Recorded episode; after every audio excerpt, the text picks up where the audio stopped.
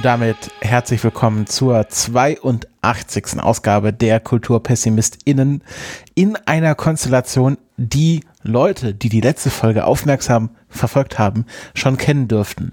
Denn zu meiner Linken ist mal wieder meine reizende Ehefrau und Companion durch Space and Time, die Rebecca. Grüß dich. Ähm, Mavity, Schmavity, Moin Giorno und so. Und zu meiner Rechten mein reizender Podcast-Companion, Kompagnon, ähm, Assistant, ich weiß auch nicht, der Erik. Grüß dich. Ah, guten Tag, kommen Sie. Es ist kalt, es ist not. und ich bin der Christopher und heute zu Gast ist wieder Steffi. Hallo Steffi. Moin, du. Und wenn ihr die letzte Folge verfolgt habt, euch Notizen gemacht habt, aufmerksam wart und das Rätsel gelöst habt, dann wisst ihr auch, dass wir jetzt über das zweite und dritte Special des 60 Jahre Doctor Who Special Triathlons Trilog, Trilogie äh, sprechen. Und bevor wir das tun, haben wir und diesmal reichlich Feedbacky. Ja, äh, es gibt äh, einiges zu erzählen. Äh, erstmal natürlich wieder vielen Dank für eure Kommentare, die ihr uns geschickt habt zur letzten Ausgabe. Äh, diesmal sogar endlich mal wieder jemand auf dem Blog. Das hatten wir schon so lange nicht mehr. Leo, vielen Dank für den Kommentar auf dem Blog. Äh, Leo schreibt, dass es eine tolle Folge war. Äh, ich bin überhaupt erst durch die Folge darauf aufmerksam geworden, dass Teil 1 des Specials rausgekommen ist. Hab's mir direkt angeschaut, mir dann die Folge gegönnt. Gönnt ihr. Gönjamin. da ich schon länger nicht mehr so richtig im Doctor Who Fandom slash Universe drin war, war das hier super, um wieder reinzukommen. Sehr schön. Ich habe ja immer ein bisschen Angst, dass wir eher so für, für Nerds über diese Themen reden. Und wenn Leute mit uns wieder reinkommen können, dann machen wir vielleicht doch einiges richtig. Ähm, Leo schreibt weiter, habe gar nicht gemerkt, wie sehr mir das gefehlt hat. Danke für diese tolle Folge an euch und die wunderbare Gästin Steffi. Ja, das können wir natürlich auch äh, nur so unterschreiben. Und ja, äh, dann. Vielen Dank auch von mir, Leo. dann hat Leo noch was gesagt, was uns auch Jan äh, intern schon eingereicht hatte. In den Outtakes, ich weiß nicht, ob ihr euch erinnert, sprachen wir letztes Mal über Spelling Bee. Ach nee, es war gar nicht in den Outtakes, in den Kulturtipps. Und äh, darüber, dass China erlaubt ist und Indien verboten. Und äh, da kam Also als Wort, nicht als Konzept.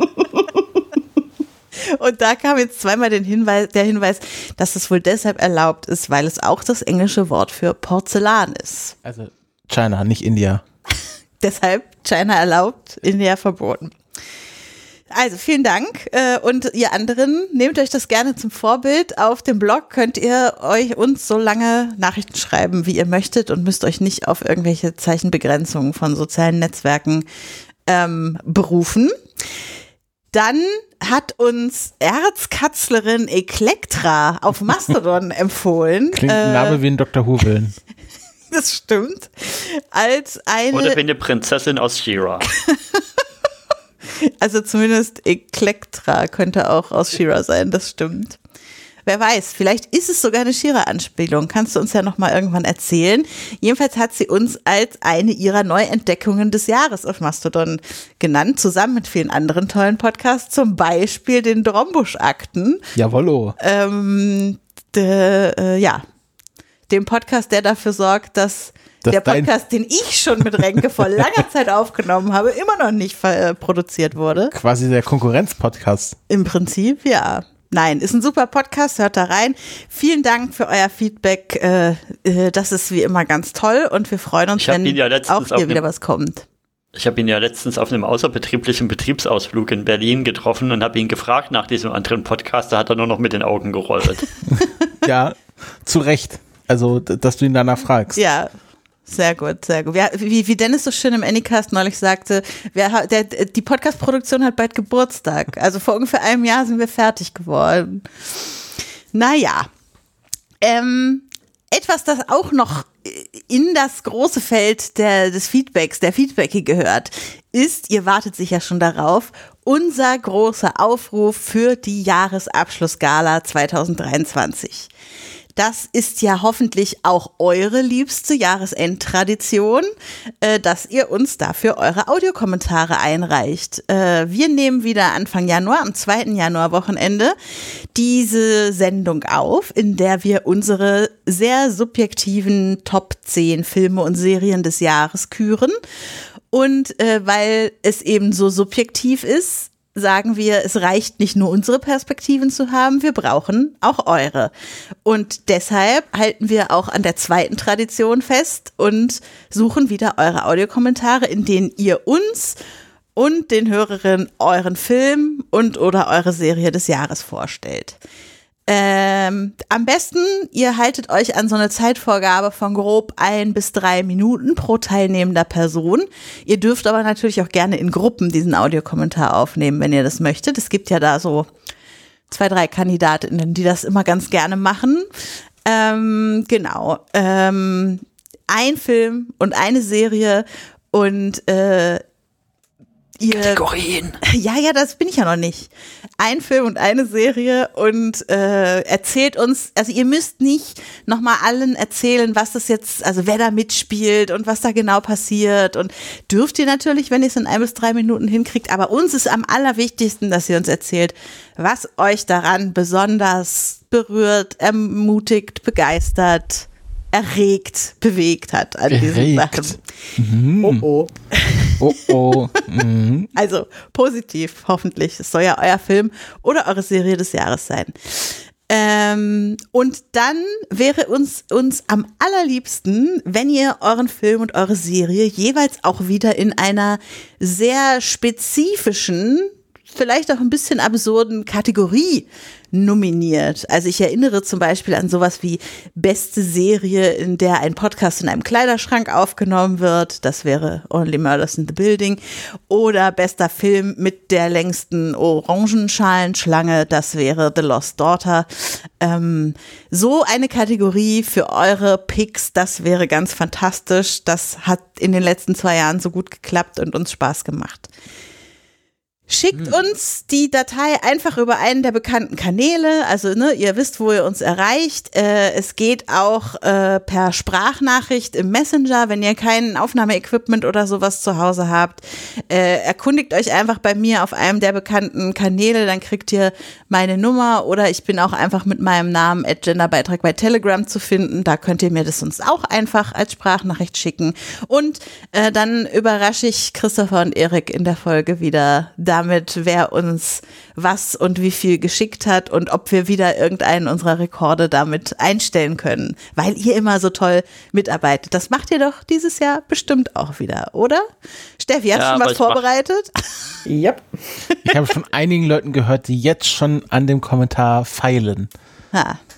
Ich mache dieses Jahr aber keine Wette nochmal. Ich wollte dich aber unbedingt wieder Nee. singen hören. Da hast du doch ich heute wünsch mir schon. dieses Mal noch mehr, noch mehr Koop-Audio-Kommentare. Die machen immer Spaß, das war mir ein bisschen wenig letztes Jahr. Ja, Nein. wenn Da, da ihr, kann zu, ich nur sagen, bildet Banden. wenn ihr zu bildet fünf Banden. seid, dann dürft ihr auch 20 Minuten aufnehmen. Das ist vielleicht für Ja. manche Leute wichtig zu wissen. 15. Ein bis drei pro Ah, okay. Person. Also Das, zu äh, sechs. Wenn ihr zu sechs seid, dann dürft ihr 20 Minuten aufnehmen. Denn oder Aber nicht alleine 20 20 Minuten. Richtig. Ja, nee, nee, aber äh, wenn einem das wichtig ist, dass man ein 20-minütiges Audiokommentar einreicht, dann muss man sich sehr, sehr wortkarge fünf andere Leute finden. Da- Das ist ein guter Geheimtipp für Leute, die gern viel reden. Sehr schön. Also, äh, äh, schickt uns euren Kram. Äh, wir freuen uns schon wie Bolle. Und äh, ich habe auch gerade schon hier so eine Liste von Sachen, die wir noch abarbeiten müssen, damit sie im Jahresrückblick vorkommen können. Also, Ich spür, ich spür schon ganz jack, weil ich habe, ich, ich versuche jetzt mehr Kölsch einzubauen, weil ich Erik gerade meinte, das gefällt ihm sehr. schauen wir mal, was wird. Ne? Was wird? Gut, das war's von der Feedbackie. Sehr schön. Und damit kommen wir jetzt zum Kern dieser Folge. Wir reden über das Doctor Who Special Nummer 2, Wild Blue Yonder und Nummer 3, The Giggle. Äh, kurzer redaktioneller Hinweis, wir, ähm, damit ihr euch jetzt keine Angst haben müsst, äh, dass äh, wir so schnell durch die Folgen durchgehen. Wir sprechen erstmal über beide Folgen, so etwas äh, quasi von der Handlung, von der Ausstattung her und danach reden wir natürlich auch ums Eingemachte. Ich habe das Gefühl, da hat Steffi schon den ein oder anderen Talking Point vorbereitet. Ähm, wir natürlich auch. Aber wir reden jetzt erstmal über die zweite Folge, Wild Blue Yonder, ähm, die schon vom Namen her sehr mysteriös klang. Was ist denn da eigentlich passiert in dieser Folge? Es war, es war einiges. Wir, wir hatten erst so eine, ähm, ja, so, so ein Red Herring, würde ich fast sagen, dass es erst nach einer Historienfolge aussah und dann doch eine Spaceship-Folge wurde. Wow. Ich hörte mich sehr laut, ach so eine Folge wird das sagen. Ich hatte mich schon gefreut in dem Moment. Und drei Geil, Minuten doch später. Und ich will ja nicht sagen, dass eine Historien-Spaceship-Folge nicht schon mal funktioniert hätte. Es ist vielleicht sogar eine der besten Doctor Who-Folgen. Ähm, ich weiß gerade gar nicht, wie sie heißt, aber die mit. Demons äh, of the Punjab meinst du natürlich, ne? nee, ich meine Oder natürlich. Rosa? Nein, ich meine die mit ähm, ähm. Marie Antoinette. Nee, was was Marie? Nee, Das war aber Mad- kein Special, oder? Madame de Pompadour. Meinst du das, wo er mit dem Pferd durch The das Girl in the Bild Fireplace. reitet? The Girl in the Fireplace, genau, wo er, mit- wo er mit dem Pferd durch den Palast springt. Ähm, äh, das war ja eine Spaceship-Historienfolge. Aber wir haben jetzt hier erst eine kleine Stippvisite zu ähm, Isaac Newton, einem sehr sexy Isaac Newton, wie sie dann später feststellen, ähm, wo äh, Donna mal eben die Geschichte, die, den Lauf der Zeit durcheinander bringt und ähm, Isaac Newton das Wort Gravity beibringen will, er aber Mavity versteht und seitdem, äh, ja, heißt es dann Mavity auch für den Rest des Doctor Who-Kanons. Mal sehen, wie lange das vorhält, dieser, Dok dieser, dieser Kanon. Da haben wir gestern sehr schönes TikTok gesehen, wo David Tennant versucht, äh, Catherine Tate äh, zu erklären, was da eigentlich passiert ist, weil sie sagt, ich war doch dabei, ich kannte doch das Wort Gravity. Wieso ist denn selbst in meinem Kopf jetzt Schme äh, Mavity? Schmavity, sag ich schon, genau. Also, äh, das war. Wenn du noch, wenn noch besser. Schmelty. ja, das war sehr süß. Ja, Ja. Und was ähm, passiert dann? Dann landen sie auf einem Spaceship. Genau, auf einem Rande des Universums. Der, das ist übrigens ein lustiger Funfact. Das ist der gleiche Drehort, wo sie Episode 1 gedreht haben. Nämlich äh, in Greenscreen. Vor einem Greenscreen. Vor einem Greenscreen. also Star Wars Episode 1.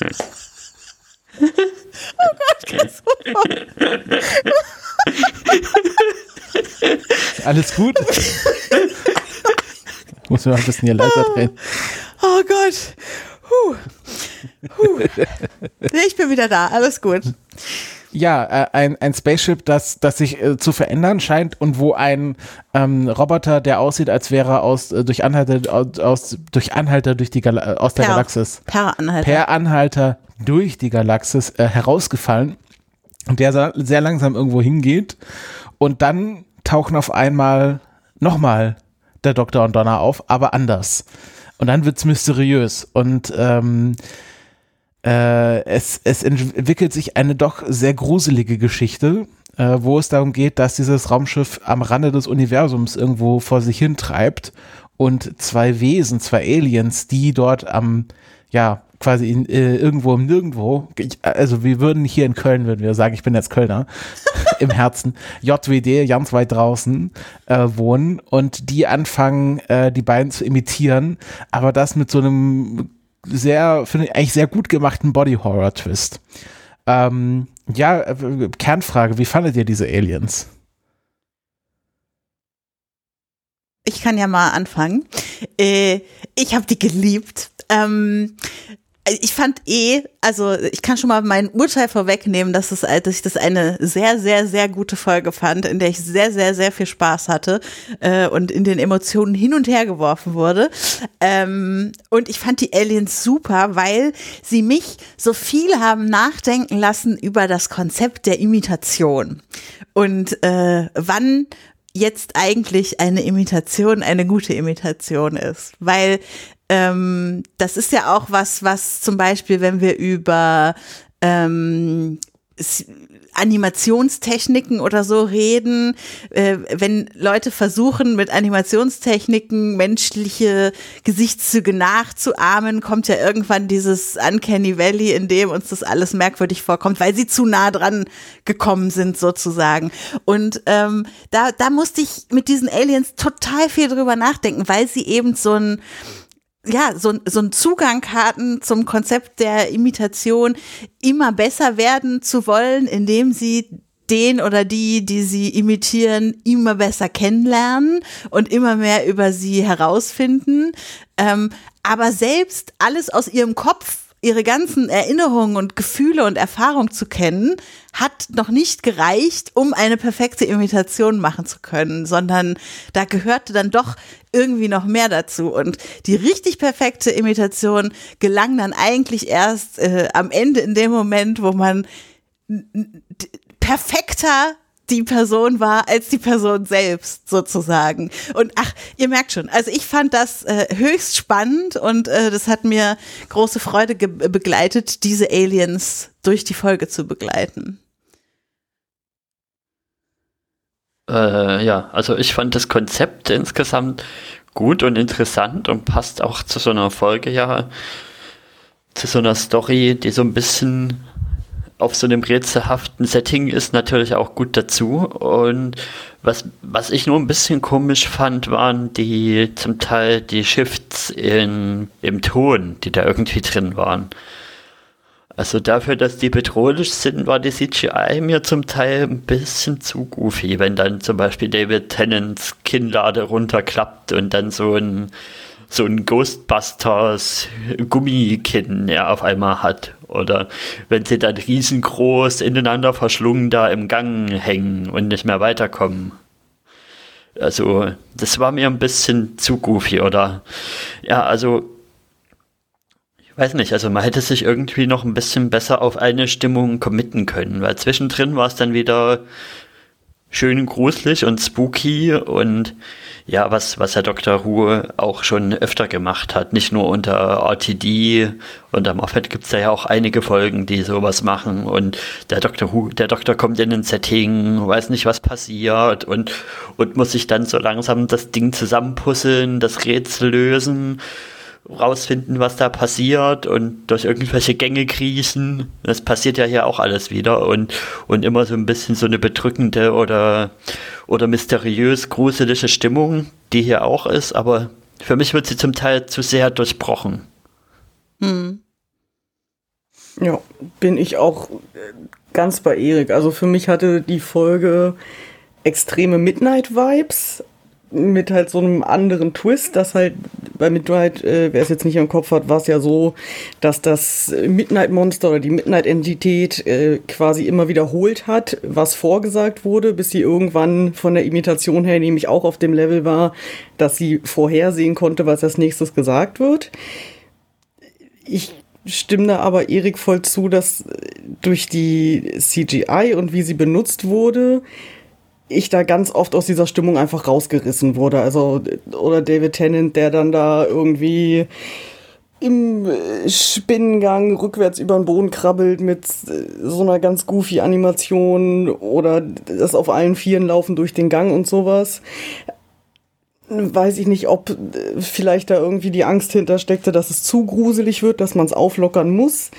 Aber für mich hat's halt ziemlich viel wirklich mich immer wieder rausgerissen, dass ich eigentlich so drin war und dachte, oh je, und jetzt wird's auch wirklich creepy und richtig gruselig und geht ein bisschen unter die Haut. Und dann äh, ist da halt David Tennant mit seinem, keine Ahnung, drei Meter Arm und kriegt den Arm nicht angehoben. Und mm, ja, Aber er war wieder weg.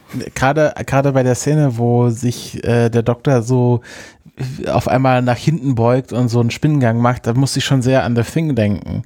Und das fand ich also schon ein spannendes Body-Horror-Konzept, was bei Dr. Who häufig nicht so vorkommt. Ja, wenn dann aber die Bewegungsanimation wieder nicht so weird Ja. gewesen wäre halt. Ja. So. Aber ich hatte fast das Gefühl eher andersherum, dass man, die, weil die, die richtig gruselige Folge war ja dann, oder soll, mein Gefühl nach sollte ja die dritte dann sein. Und Aber aus anderen Gründen? Ja, aber da gab es ja auch dann hier mit, mit äh, den Puppen und so, da kommen wir später noch zu. Mhm. Ähm, und ich hatte das eher Gefühl, das sollte eher so eine Mystery-Folge werden, mit, also die vielleicht gar nicht so gruselig gedacht war, sondern dieses Goofy und die, die Körper werden größer und kleiner, dass das eher so das Grundkonzept war und das andere darum halt dann vielleicht nicht so ganz gepasst hat. Weil, wenn man das rausnimmt, was, was ist denn dann das Interessante an der Folge? So, so visuell würde ich sagen. Ja, also für mich ist das Interessante an der Folge natürlich jetzt mal, es ist ja natürlich klar eine Bottle-Episode nach, der nach der Definition. Man hat nur den Doktor und Donna und die beiden anderen Doktor und Donnas. Mhm. Und aber wahrscheinlich durch die ganzen CGI-Sachen ist es wahrscheinlich, würde ich sagen, mit einer der teuersten Bottle-Episodes aller Zeiten. Und aber ja, man merkt halt dieses Zusammenspiel zwischen Doktor und Donna in dieser Folge, zwischen jetzt wollte ich gerade Peter Capelli sagen, zwischen David Tennant und Catherine Tate. Und Catherine Tate.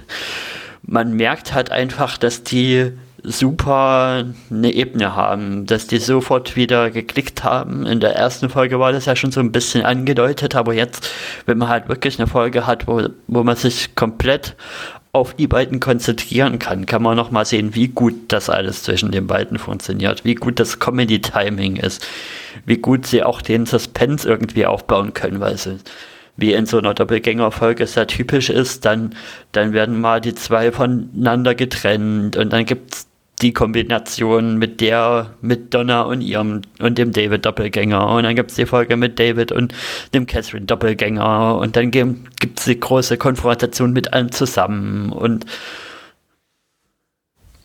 ja, ich finde, das, das machen sie gut. Mhm. Also sie, sie können hier da echt glänzen mit ihrem Schauspiel. Übrigens auch da, äh, ich habe ein bisschen gebraucht, bis ich das geschnallt habe. Bis Christopher irgendwann sagte, oh oh, ich glaube, die reden nicht mehr miteinander. Und ich so, was? ich so, Moment, ach verdammt, jetzt sehe ich es auch. oh, ich lasse mich ja immer sehr gut einwickeln von sowas, ne? Es ist so. Also du meinst äh, das erste Mal, wo sie das erste Mal feststellen, dass es Doppelgänger gibt? Ja, ja, genau. Ja, Noch ja. nicht das zweite Mal, wo sie dann getrennt ja, waren und äh, wieder auf die Doppelgänger trafen, die sich mittlerweile ja, verbessert haben. Ich habe es auch erst nach dem ersten Schnitt gemerkt. Also dass, dass, Doktor, dass der Doktor mit der Fake, nee, das, die, ja, der, warte, es war der Doktor und Donna zuerst. Und danach kam Donna, die die, zu, die Fake Donna, die zu einem Doktor gekommen ist, der da den Space Honig abgelegt hat. Genau. Den Space Und erst nach dem, und erst nach dem Wechsel habe ich es irgendwie kapiert, was da eigentlich los ist.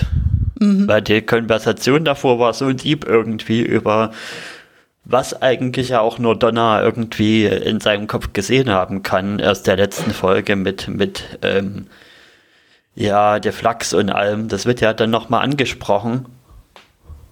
Und deswegen hätte ich da zu dem Moment auch nie gedacht irgendwie. Und dann kommt das und ja, das war schon erstmal ein Erschrecker-Moment. Ich finde ja auch, wenn wir noch bei Dingen sind, über die wir uns oder die die Folge für uns ausgemacht haben, äh, äh, würde ich ja auch noch mal zusätzlich das Raumschiffdesign ansprechen wollen. Also weil Erik sagt jetzt, ist wahrscheinlich ein sehr großes Budget reingeflossen, äh, nicht nur in die Animation der Körper, sondern auch äh, von diesem Raumschiff. Ich fand das ja so also ich, vielleicht bin ich auch leicht zu beeindrucken mit sowas, keine Ahnung. Aber mir hat dieses Konzept so gut gefallen von diesem Raumschiff, was alle so und so viel äh, äh Zeiteinheiten äh, äh, beliebig Dinge einklappt, umsortiert, äh, neue Wege aufbaut und so. Ähm, also das hat mir da, erschien mir das logischer und äh, besser als in äh, einem gewissen Zauberinstitut, über das wir nicht mehr sprechen.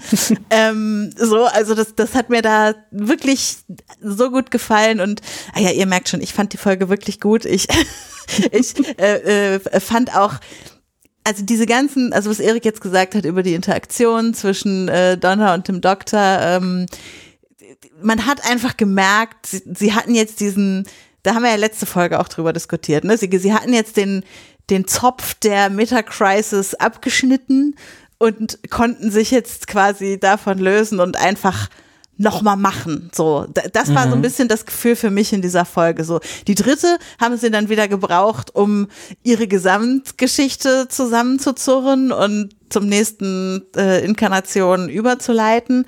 Ähm, aber diese war jetzt einfach nur nochmal, ach, wir, wir lassen David Tennant und Catherine Tate nochmal machen und setzen sie dafür in so ein geiles Setting irgendwie rein. Und da da hatte ich auch noch einen Punkt, den habe ich jetzt noch nicht aufgeschrieben. Also ich finde es auch interessant, so eine Folge zu machen und erstmal dem Doktor seine Spielzeuge am Anfang wegzunehmen. Weil die TARDIS ist weg und der Screwdriver ist weg. Es ist ja schon so ein bisschen so ein, zum Teil finde ich overused Trope, dass der Doktor dann irgendwo hinkommt und ein Mysterium ist und was, was ist das Erste, was passiert? Er hält den, den Screwdriver dagegen und liest da ab, was da drauf steht und das kann er hier einfach nicht machen und das finde ich super und auch nachdem wir das letzte Mal uns so ein bisschen drüber diskutiert haben, wie finden wir jetzt die neuen, die neuen Fähigkeiten vom, vom Sonic Screwdriver? Was, was, was wurde da jetzt alles noch eingebaut und finden wir das so gut oder nicht? Finde ich super, dass er jetzt einfach gar nichts mehr von diesen Tools erstmal für diese Folge benutzen konnte. Da würde ich auch gerne dann nachher, wenn wir in der Gesamtbetrachtung reden, nochmal drüber sprechen. Ich habe das Gefühl, das haben sie sehr gut aufgebaut. Ja, ich, ich finde auch, äh, dass die TARDIS abhaut, ist ja häufiger so. Aber dass der Sonic Screwdriver weg ist, das ist, äh, hatte ich glaube ich bisher noch gar nicht. Also, dass er nicht funktioniert, ja, aber dass er komplett weg ist, ähm, fand ich auch einen interessanten Kniff. Ich fand, also insgesamt fand ich es tatsächlich die beste von allen drei Folgen, weil ähm, mich haben diese, diese Aliens, wie sie sich verhalten haben, gar nicht so gestört. Ich fand das echt ziemlich cool. Ähm, mich hat das jetzt auch nicht irgendwie rausgerissen. Ich meine, es ist halt eine Doctor Who-Folge, da passiert halt wacky Shit.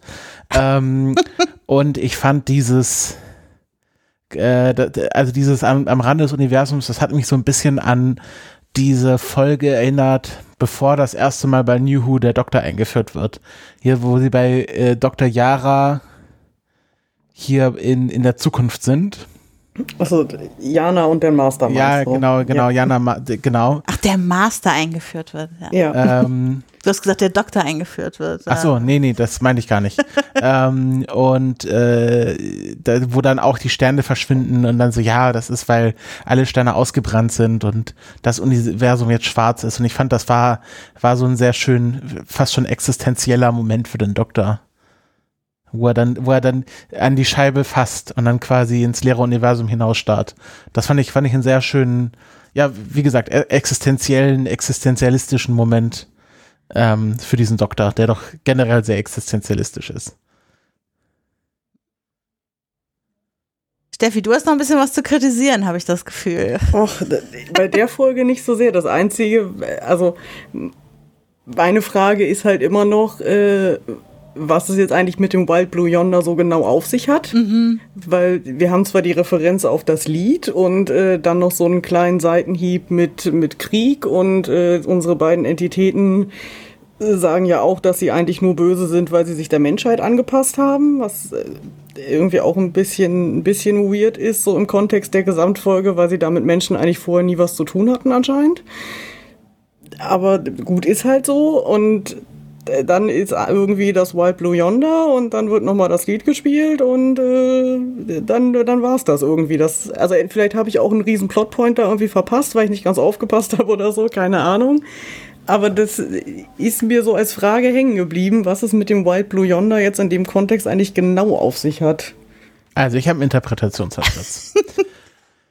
das ist, das ist quasi, greift schon den, den, den quasi die Meta-Crisis vom Ende der nächsten Folge vor, wo es darum geht, dass der Doktor ja immer so Juche und lass uns losgehen und Party, Party People unterwegs ist, aber ja unter der Oberfläche im Grunde einen Burnout hat. Also wenn wir quasi. Da, aber da wollen wir ganz am Ende drüber sprechen. Ja, genau. Aber ich, ich muss es jetzt okay, trotzdem einmal ja. ansprechen. Ähm, und dass dieses White Blue Yonder ist ja, äh, sagen sie ja, ist ein Lied, was, was ja eigentlich sehr, sehr lustig klingt und auch wohl in der Schule sehr oft gesungen wurde, ähm, aber wo dann halt äh, Wilfred Mott ähm, hier, nee, doch, Wilfred Mott, äh, der ja selber Soldat ist, erklärt hat, das ist eigentlich ein Kriegslied. Das ist ein Kriegslied. Das ist so ein bisschen wie äh, hier It's a Long Way to Tipperary, was ja auch so ein Erster Weltkriegssong ist, der auch sehr äh, äh, lustig und schmissig klingt, aber auch ein, ein, ein Lied ist darüber, dass man sehr weit weg von zu Hause ist. Und ich finde, das, das soll so ein bisschen darauf verweisen, dass das quasi jetzt noch mal ein Abenteuer ist und man quasi in die weite Welt hinauszieht, aber es eigentlich da um die, die große, äh, die große innerliche äh, Ausgebranntheit vom Doktor geht und, und dass er äh, einfach nicht mehr gegen, sag ich mal, die Mächte des Bösen kämpfen will oder kämpfen kann. Macht das Sinn für dich, Steffi? Ja, also kann ich mit leben. Äh, hätte ich nur gerne dann in der Folge irgendwie mhm. was zu gesehen. Ansonsten ja. ist so, ja. Ich würde sagen, ja, White Blue Yonder ist für mich so eine, eine solide Mid-Season-Folge, bei der ich nichts in dem Sinne groß auszusetzen hätte, wenn sie in der normalen Staffel irgendwie als dritte oder vierte Folge laufen würde. Mein großes Problem ist einfach, dass es für mich kein Anniversary Special ist. Und das ja, das stimmt schon. Ja, für ja. mich war der Titel und auch der Code oben ein bisschen komisch am Anfang von dieser Folge. Hat der irgendwie, ist er wirklich dazu gepasst und. Ich fand ihn auch so sehr Muppet-mäßig, weil, weil Donna und der Doktor wie so Waldorf und Stettler aus dieser TARDIS rausgeschaut ja, haben. Ja, stimmt. Und der Titel, ja, ist halt ein bisschen ja, sehe ich auch nicht so ganz, immer noch nicht die Erklärung. Es wird ja auch nicht irgendwie im, im Podcast auch nicht angesprochen. Nee, also es gab irgendwie noch einen Tweet von irgendwem aus dem Produktionsteam, glaube ich, da würde irgendein Anagramm drin stecken, das hat aber bis heute niemand gelöst. Also weiß ich nicht. Ja, und wie wir so. ja jetzt wissen, also ich habe jetzt der Council of Geeks jetzt auch geschaut und habe ich gelernt, Interviews are not canon. Und wir, und wir sind ja jetzt schon so ein bisschen im Fazitmodus für die Episode. Mhm. Also für mich war, ist es eben das, was so ein Rezept, was Doctor Who eben auch ausmacht. Aber für mich ist es eben wichtig, dass sowas in Maßen passiert. Eben dieses, wie ich vorhin schon gesagt habe, der Doktor kommt irgendwo hin und muss ein Mysterium lösen.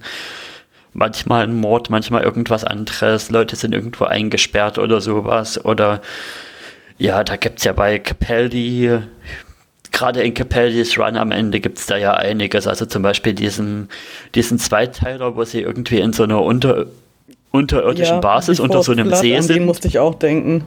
Before the Flood. Ja. Ich glaube, ich habe die, die, Kapell, die letzte Capaldi-Staffel aus meinem Gehirn gelöscht. Das war die erste, die ich mitbesprochen habe im Podcast. Das war doch die mit Billy, ne? Ja. Nee. Bill, Bill. Nein, Bill. Before the Flood ist noch mit Clara. Ach, okay. stimmt. Also das mit dem da, Fischerkönig. Stimmt, aber das, ja. das ist diese Staffel, die fast nur aus zwei Teilern besteht und irgendwie hat er sich da zu sehr dann in dieses ja doch irgendwie ein bisschen Sherlock-hafte Mysterien erzählen verrannt und deswegen, Fall. ich finde es schön, dass mal wieder so eine Story auftaucht, aber ich hoffe, es bleibt in Maßen. Ja, also die, die, das Maß blieb, denn wir kommen jetzt zur nächsten Folge. The Giggle. Die Folge, auf die, glaube ich, alle so hingefiebert haben, weil es ja einerseits natürlich eine Regenerationsfolge ist, auf der anderen Seite ein sehr, ich würde sagen, einer der bekanntesten Stargäste seit langem mit Neil Patrick Harris ähm, als The Toymaker, der auch noch, wie ich jetzt auch gelernt habe, ähm, eine Figur ist aus äh, Old Who, aber wozu man die Folge gar nicht mehr schauen kann. Äh, Steffi, du kannst doch bestimmt dazu mehr sagen. Äh, zu welchem der beiden Teile? äh, das, äh, also zu Neil Patrick Harris kann ich auch was sagen, aber äh, dass, dass die Das ist der dritte Teil. uh, also dass, dass The Toymaker ein, ein O2-Willen ist ähm, und äh, dass die Folge irgendwie verschollen ist, aber irgendwie restauriert wurde. Ich habe das nur so am Rand mal ja, durchgelesen. Also es, gibt, es gibt eine Animationsversion quasi vom Toymaker. Ähm, ja, der Toymaker ist eine Classic Who-Figur, relativ unschön vor allem dafür bekannt, dass er ähm, eigentlich in äh, vor allem antiasiatische oder vor allem äh, chinesische Kultur betreffende Stereotype reinspielt ah, und entsprechend auch mal einen äh, Beinamen hatte, der eigentlich nicht mehr verwendet wird im Fandom, äh, den Mr. Davis aber irgendwie trotzdem in der Folge nochmal unterbringen musste, aber das ist ein Punkt für später. Ähm, ansonsten hat er nicht so viel Einfluss eigentlich gehabt. Er hatte ein kurzes Battle mit dem Doktor. Äh, der Doktor hat gewonnen, hat dabei einen Zahn verloren und äh, dann war der Toymaker erstmal verschwunden, bis er jetzt wieder aufgetaucht ist. Der, der Doktor oder der Toymaker hat einen Zahn verloren? Der Doktor. Ah, weil äh, das kommt ja auch wieder, Zähne kommen ja auch wieder vor in der ja. Folge. Ziemlich viele sogar. ähm, ja, äh, wollen wir erstmal über den, über den Plot sprechen, wenn wir ihn gerade noch mal so zusammenkriegen. Also es gibt, wir haben hier wieder, würde ich sagen, eine, ein, das klassische Element einer Doctor Who-Folge, ähm, britische Geschichte des 20. Jahrhunderts wird ja auch immer gerne gemacht und Fernsehgeschichte. Ähm, ich erinnere mich, äh, ich musste so ein bisschen an The Idiot's Lantern denken was ja so eine, wo, wo ich, also wo sie auch noch mehr mit dem Kostüm damals gemacht haben, wo dann äh, der Doktor auf einmal so eine Tolle hatte und äh, Rose in so einer Rockabilly-Outfit angekommen sind und dann war auch irgendwie, glaube ich, haben sie sich im Jahrzehnt vertan. Auf jeden Fall ähm, war auch Fernsehgeschichte und wenn ich das richtig verstanden habe, war das, glaube ich, auch so, also tatsächlich passiert, so das erste Fernsehen. Ja, da wurden wirklich Leute ins Fernsehen gesogen, ja. Nee, ich meine jetzt bei, ach Mensch, Mensch, äh, bei, bei, dieser Folge jetzt mit dem hier äh, das erste Fernsehbild und so, nicht, dass da eine Puppe dann auf alle Bildschirme gebrannt wurde. Soweit kann ich das auch noch auseinanderhalten ähm, und dann, genau, das wurde jetzt am Ende der letzten Folge ja schon angeteasert, kommen äh, Dr. und Do äh, Donna zurück in die Jetztzeit. Zu Wilf! Hatten wir gar nicht angesprochen. Ja. Sie treffen einmal äh, Wilf, tatsächlich, die auch die einzige Szene leider. Sie wollten mehr drehen. Aber dann ist Bernard Cribbins äh, zu krank geworden und dann halt ja natürlich auch kurz danach verstorben, sodass sie da nichts mehr mit ihm drehen konnten. Ähm, und da merken sie schon, okay, es, es geht hier, es ist hier gerade irgendwie was ganz im Argen, alle Leute streiten sich, alle Leute sind sehr ähm, argumentative auf einmal. Und äh, sie fliegen zum ähm, nicht Stark Tower, aber ich glaube, sie hatten den gleichen Architekten, ähm, nämlich Walt Disney. Ähm, und werden dort äh, begrüßt von ähm, der Frau der Stunde, nämlich äh, Kate Leftbridge Stewart. Und Mit der niedlichsten Umarmung seit langem ja, in Dr. Who. Ich hatte, ich hatte, ich, ich, ich war mir nicht sicher. Haut sie ihm jetzt eine runter oder umarmt sie ihn? Also es kann immer in beide Richtungen. Ich glaube, sie war sich selbst nicht sicher. Ja. Genau, ich glaube, sie hat sich in dem Moment entschieden, was sie macht. Ähm, und ähm, ja, sie, äh, wir treffen auch wieder auf, ich habe leider ihren Namen jetzt nicht äh, vor Ort. Ist das Mel? Nee, also doch, Mel ist Welche? auch da. Genau, die, die, Ruth oder die, nee, die Frau Ruth. im Rollstuhl. Nee, nee. Sh Sh Shirley. Shirley, genau. Mel ist ja die alte Companion, die ah, alte. ja, ja, ja, ja. Wir haben, genau, wir haben natürlich auch nochmal eine ältere alte Companion, weil Donna ist ja auch eine alte Companion jetzt. Also alt im Sinne von früher, nicht Mhm. Schon, ihr wisst schon. Ähm, Red dich noch ein bisschen um Kopf und Kragen. äh, ich, ich sehe Catherine Tate schon vor mir, wie sie mit dem Nudelholz nach dir schlägt gleich. Und ähm, äh, es wird dann irgendwie erklärt, dass ähm, ein Satellit online, das habe ich, also diesen ganzen Teil, ich glaube, da hat auch niemand so wirklich genau drüber nachgedacht. Irgendwie ist ein Satellit online gegangen und jetzt haben alle Internet und deswegen wurde irgendwas getriggert, was seit Anbeginn des Fernsehens in allen Bildschirmen schlummert und das ist ein Kichern, the Giggle ähm, und das macht alle Leute, führt dazu, dass alle Leute glauben, dass der erste Instinkt, den sie haben, richtig ist. Also quasi jeder glaubt, äh, dass man mit immer mit der ersten Gedanken, den man hat, komplett recht hat. Und deswegen fangen sich alle an zu streiten. Und äh, genau, dann reisen sie die Zeit zurück zu dem Prolog der Folge, treffen dort auf den Toymaker ähm, und dann äh, fallen, tappen sie natürlich in seine Falle. Dann kommt eine sehr creepy Puppenszene, über die wir gleich nochmal genauer reden müssen. Ähm, sie bekämpfen sich äh, am Schluss mit einer riesigen Laserkanone. Dann wieder in der Genau, dann wieder Jetztzeit. in der Jetztzeit. Zwischendurch äh, gibt's äh, gibt's eine Tanzanlage mit den Spice Girls. Mhm. Ähm, und äh, ja, am Schluss äh, kommt es halt zur Bi-Generation. Steffi hat's gewusst. Oder ist das Big, Generation? Big Generation? Es ist by Regeneration. By Regeneration. Aber äh, oder Birre-Generation. Ich finde, ich finde, Big Generation ist jetzt, könnte man für ein Shooty Gatwa auch einführen. Ja, ähm, Big, Big Shooty Gatwa Energy. Ähm, und äh, dann macht der eine Doktor Reha und der andere Doktor ist jetzt der richtige Doktor. Ja, das hast du doch gut zusammengefasst. Ja. Mal gucken, ob wir da noch ein bisschen tiefer Mal rein müssen. gucken. Bestimmt nicht. Ja gut, äh, wollen wir vielleicht erstmal mit, der, mit, dem, mit der offensichtlichen Story mit dem Toymaker so ein bisschen anfangen, bevor wir uns auf die, den Also großen ich weiß nicht, ob ich das jetzt als offensichtlich beschreiben würde, was diese Story war. Na, äh, Im Sinne von, Der Äh, Drache mal Der mal. Mainplot. genau, Was das, was der der Plot ist. Also genau, es war sehr viel Plot vorhanden. Ähm, ich weiß es nicht, ob der Plot in der richtigen Reihenfolge ausgestrahlt wurde. also mein größtes Pet Peeve ist damit, dass das eigentlich eine Mastergeschichte ist, um ehrlich zu sein.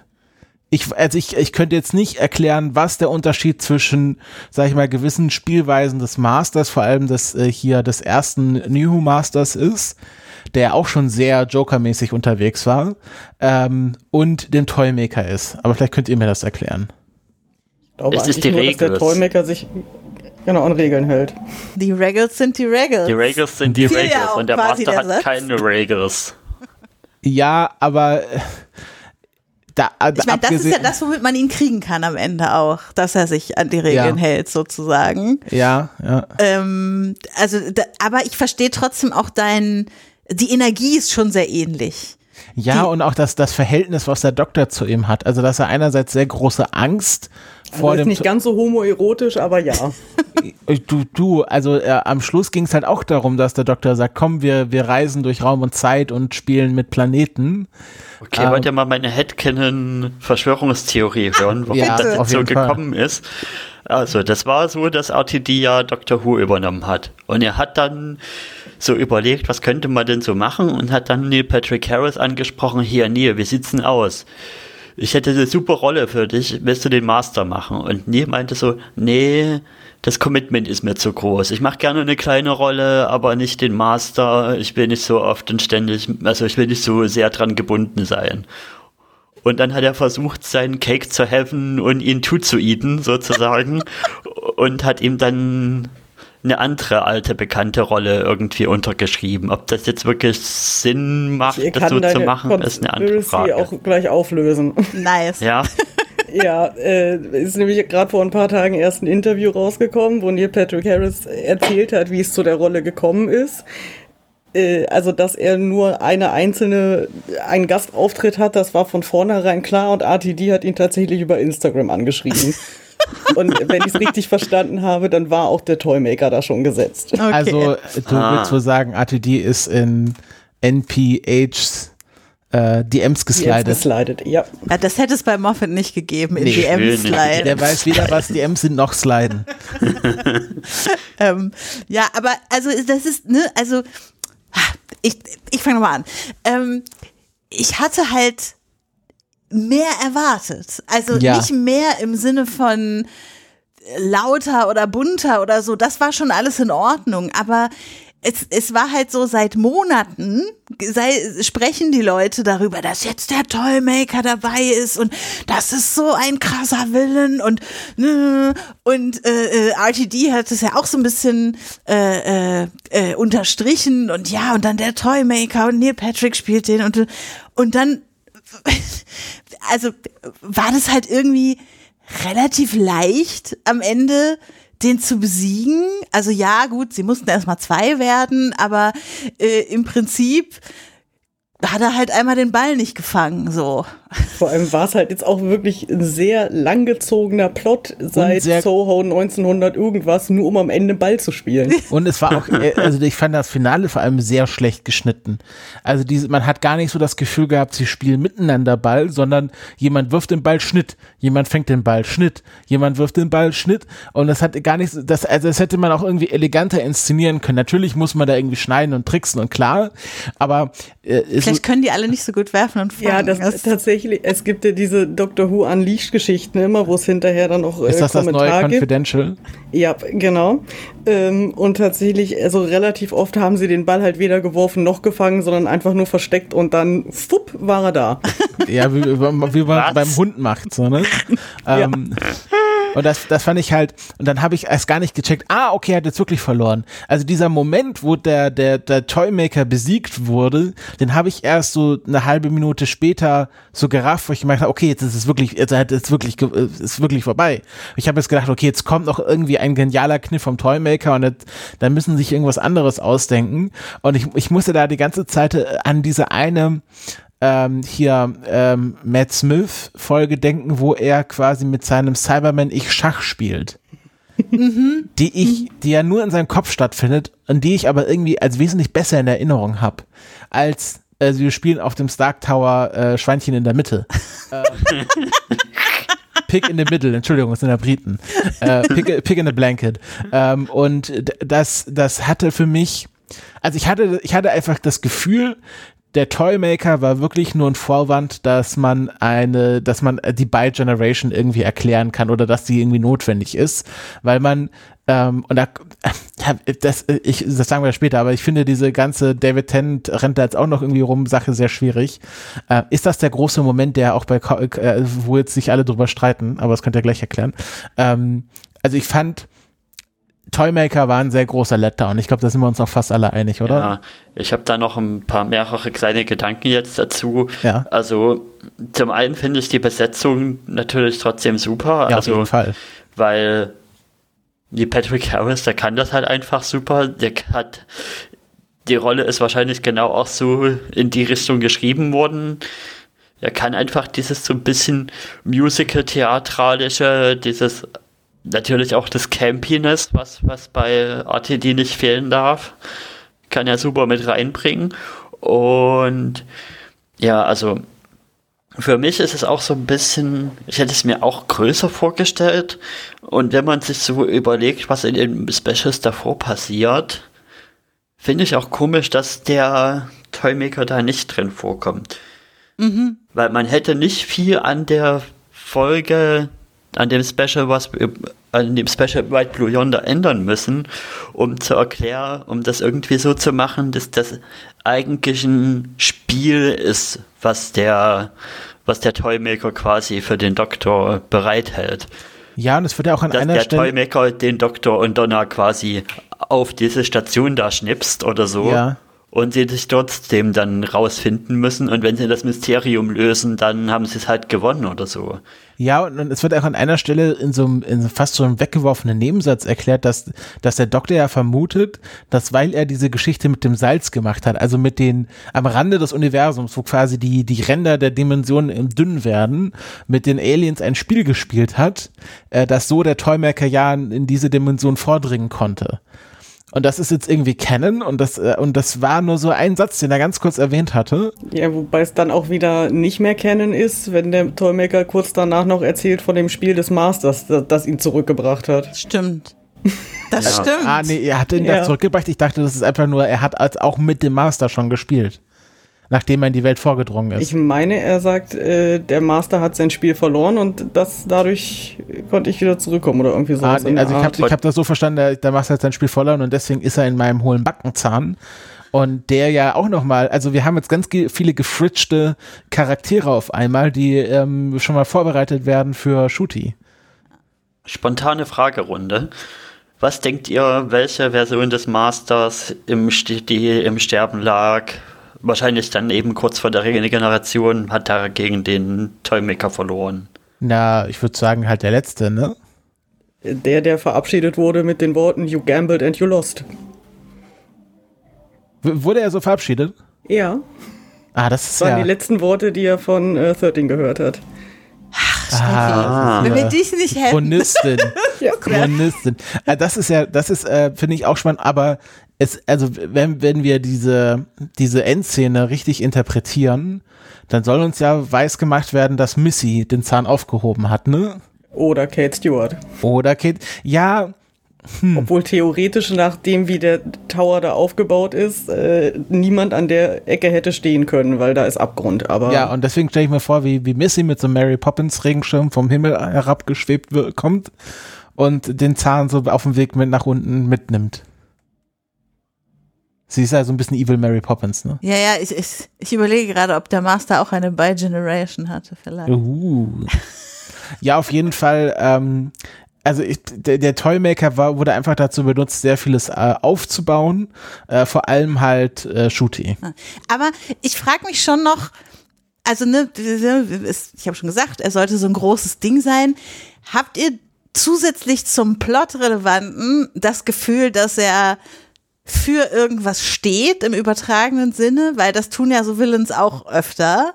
Also dass er irgendwie irgendein, dass RTD damit irgendwas in unserer Gesellschaft kritisieren will oder was auch immer. Ah, da muss ich zu sagen, da, da hatte ich kurz ziemlich Angst. Als der Toymaker dann in diesem Labyrinth des Wahnsinns ähm, kurz gesagt hat, also der Doktor fragt, warum hast du das gemacht? Und er so, ja, die Menschen haben, wir wollen ja immer recht haben und dann sie canceln sich gegenseitig und, und ich hatte auch schon vorher, als mit diesen Bildschirmen, so wo der Doktor sagt, ja, ne, schaut er alle auf ihre Bildschirme drauf und gesagt, oh, oh, oh, oh, jetzt wird hier der Kulturpessimismus wieder angeschmissen, aber ich hatte vergessen, dass er nicht Moffat wieder, äh, quasi wie der Toymaker quasi sich hier so den, seinen Weg reingebahnt hat, ähm, wo ich sagen muss, diese Cancel-Sache, dass, dass alle Leute wieder recht haben, ähm, fand ich schon ganz schlau gemacht. Aber ich glaube, der Toymaker repräsentiert halt genau das, das Ab, die Abwesenheit von irgendwie einer Meta-Repräsentation.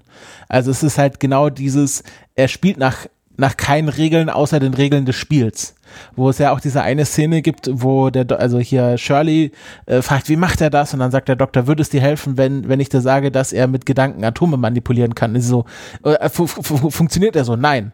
Aber ähm, ist genauso, also ich, welche Erklärung ich dir auch immer gebe, du wirst eben eh nichts damit machen können, weil er so allmächtig ist und, und alles machen kann, aber sich halt an die Regeln des Spiels halten muss. Und dass man das quasi verstehen muss, dass es äh, ein, eine Macht gibt, die einfach äh, für pures Chaos, für pure Bö Bosheit steht. Und ich glaube, das war so der Sinn des Toymakers. Ja, aber dann haben sie so eine, so eine allmächtige Figur und sie haben ja eigentlich auch so ein, so ein hohes Budget und dann sind die beiden Spiele, die gemacht werden, einmal Karten abheben und einmal wir werfen Bälle hin und her lustig. Also das ist doch nichts. Also ich hätte mir jetzt sehr viel mehr gewünscht, wenn man schon so eine Story macht mit Spiele gegen den Doktor, dass, dass das irgendwas mehr wie Blenden Games gewesen wäre. Also Blenden Games ist ja die Episode aus Gravity Falls, wo sie da gegen diesen Zeitreisenden... Mavity Falls, bitte. Mavity Falls, genau. Schmavity Falls. Wo sie gegen diesen Zeitreisenden Morty-Stimme haben Dude ankämpfen und da ja auch so verschiedenste wirklich wirre und große Spiele haben. Ich glaube, das ist der Squid Game Effekt. Ich glaube, es ist der Squid Game Effekt, dass man einfach sagt, wir nehmen die simpelsten uh, das ist eine Spiele, gute Theorie. Die, die, die, weil das hat bei Squid Game auch so gut funktioniert. Aber Steffi, du wolltest noch was zu meiner Frage ja, sagen. Ja, aber ich glaube nämlich tatsächlich schon, dass zumindest, also der Plot, den der Toymaker da gesponnen hat, schon Kommentar auf äh, Culture Wars und Alt-Right-Bewegungen so in Social Media sein sollen. Mhm. Finde ich, wird für mich dann auch noch mal ein bisschen deutlicher, wenn nachher äh, die Szene mit Kate kommt, wo sie ja. ihr, ihr Armband da abnimmt und dann plötzlich sofort so, so einen ableistischen Rant irgendwie abdriftet was ich in dem Moment schwierig fand, aber das ist nochmal eine andere Geschichte. Aber ich insgesamt dieses diese Aussage, ich gebe ihnen nur Meinung, beziehungsweise gebe ihnen nur äh, den Gedanken, dass ihre Meinung immer die überlegene ist. Ich finde nur, dass es nicht unbedingt gut ausgeführt ist, weil es so komplett also ich fand es komplett so mit, dem, mit der Brechstange einfach mitten rein. Ich weiß, ich habe vorhin noch mal geguckt, weil ich die Folge mit einem Freund zusammen parallel geschaut habe, dass ich ihm ungefähr, ich glaube, nach sieben Minuten Laufzeit schon geschrieben habe, okay, hier ist der politische Kommentar, äh, Social Media und äh, so weiter verdirbt die Leute und alle glauben jetzt, dass sie immer recht haben und im Endeffekt war das dann so der Kommentar, der da drin steckte. Ich ich finde es halt. Also doch kulturpessimistisch. Ja, irgendwie schon. Also es wird nur halt dann, einerseits ist es halt so, so mitten rein und haut drauf und hier jetzt äh, Cancel Culture erwähnt und dies erwähnt und jenes erwähnt, damit es auch wirklich alle verstehen, dass da irgendwas drinsteckt, aber dann driftet es halt komplett um in diesen persönlichen Twist, äh, Twist zwischen den beiden und dann ist das irgendwie auch schon wieder vergessen. Ja, ich finde halt dieser, also ich finde dieser politische Kommentar passt halt überhaupt nicht zur Figur des Toymakers. Äh, also was ist denn sein, sein, äh, also warum äh, dieses, diese Erklärung, ja, damit immer alle gewinnen, habe ich immer allen quasi gegeben, dass sie immer glauben, dass sie recht haben, dann gewinnen alle. Ähm, das hat, das war für mich ein kompletter Disconnect. Also wie dieses, wir haben eine Figur, die nur auf Spiel ausgelegt ist und die Regeln des, und nach Regeln des Spiels irgendwie spielen will. Und die macht dann so eine Geschichte, das passt für mich überhaupt nicht zusammen. Hm. Also das ist wiederum. Ich glaub, glaube, da hat sich halt einfach gemischt, dass RTD einmal den Toymaker haben wollte und noch diesen politischen Kommentar haben wollte und das dann verbunden hat, sodass es nicht mehr passt, glaube ich. Mhm. Ja, genau. Also das war halt so ein bisschen alles zusammengeschraubt, ohne dass man so, das war, es war halt nicht aus einem Guss die Folge, hatte ich das Gefühl. Hm. Und ich meine, diesen Kommentar, ihn hatten wir doch auch schon mal so ähnlich in dieser schlimmen Capaldi-Folge mit den Smileys. Ja, gut, aber da war das noch mal ein bisschen, bisschen, noch ein bisschen kulturpessimistischer. Ich finde schon die politische Aussage hier nicht verkehrt. Und das geht ja auch nicht nur um Social Media. Wir haben ja zum Beispiel auch eine Szene, wo, ähm, und das ist ja fast schon fast schon sehr zeitnah, wo eine Person auf der Straße stehen bleibt und ein Auto aufhält und dann die Person, also die sich dann an, also es geht ja auch darum, keine Ahnung, wenn Leute ins Auto steigen, gibt's ja so Studien, dass die dann äh, glauben, dass sie äh, immer im Recht sind und äh, aggressiver werden als die gleichen Leute dann als Fußgänger. Und, äh, und dann muss ich hier Council of Geeks referenzieren, ähm, weil die hatte dann die Interpretation auch bei dieser Leftbridge Stewart Szene, dass es, dass viele Menschen ja so erste Impulse, Gedankenimpulse haben, äh, die sie eigentlich nicht haben wollen.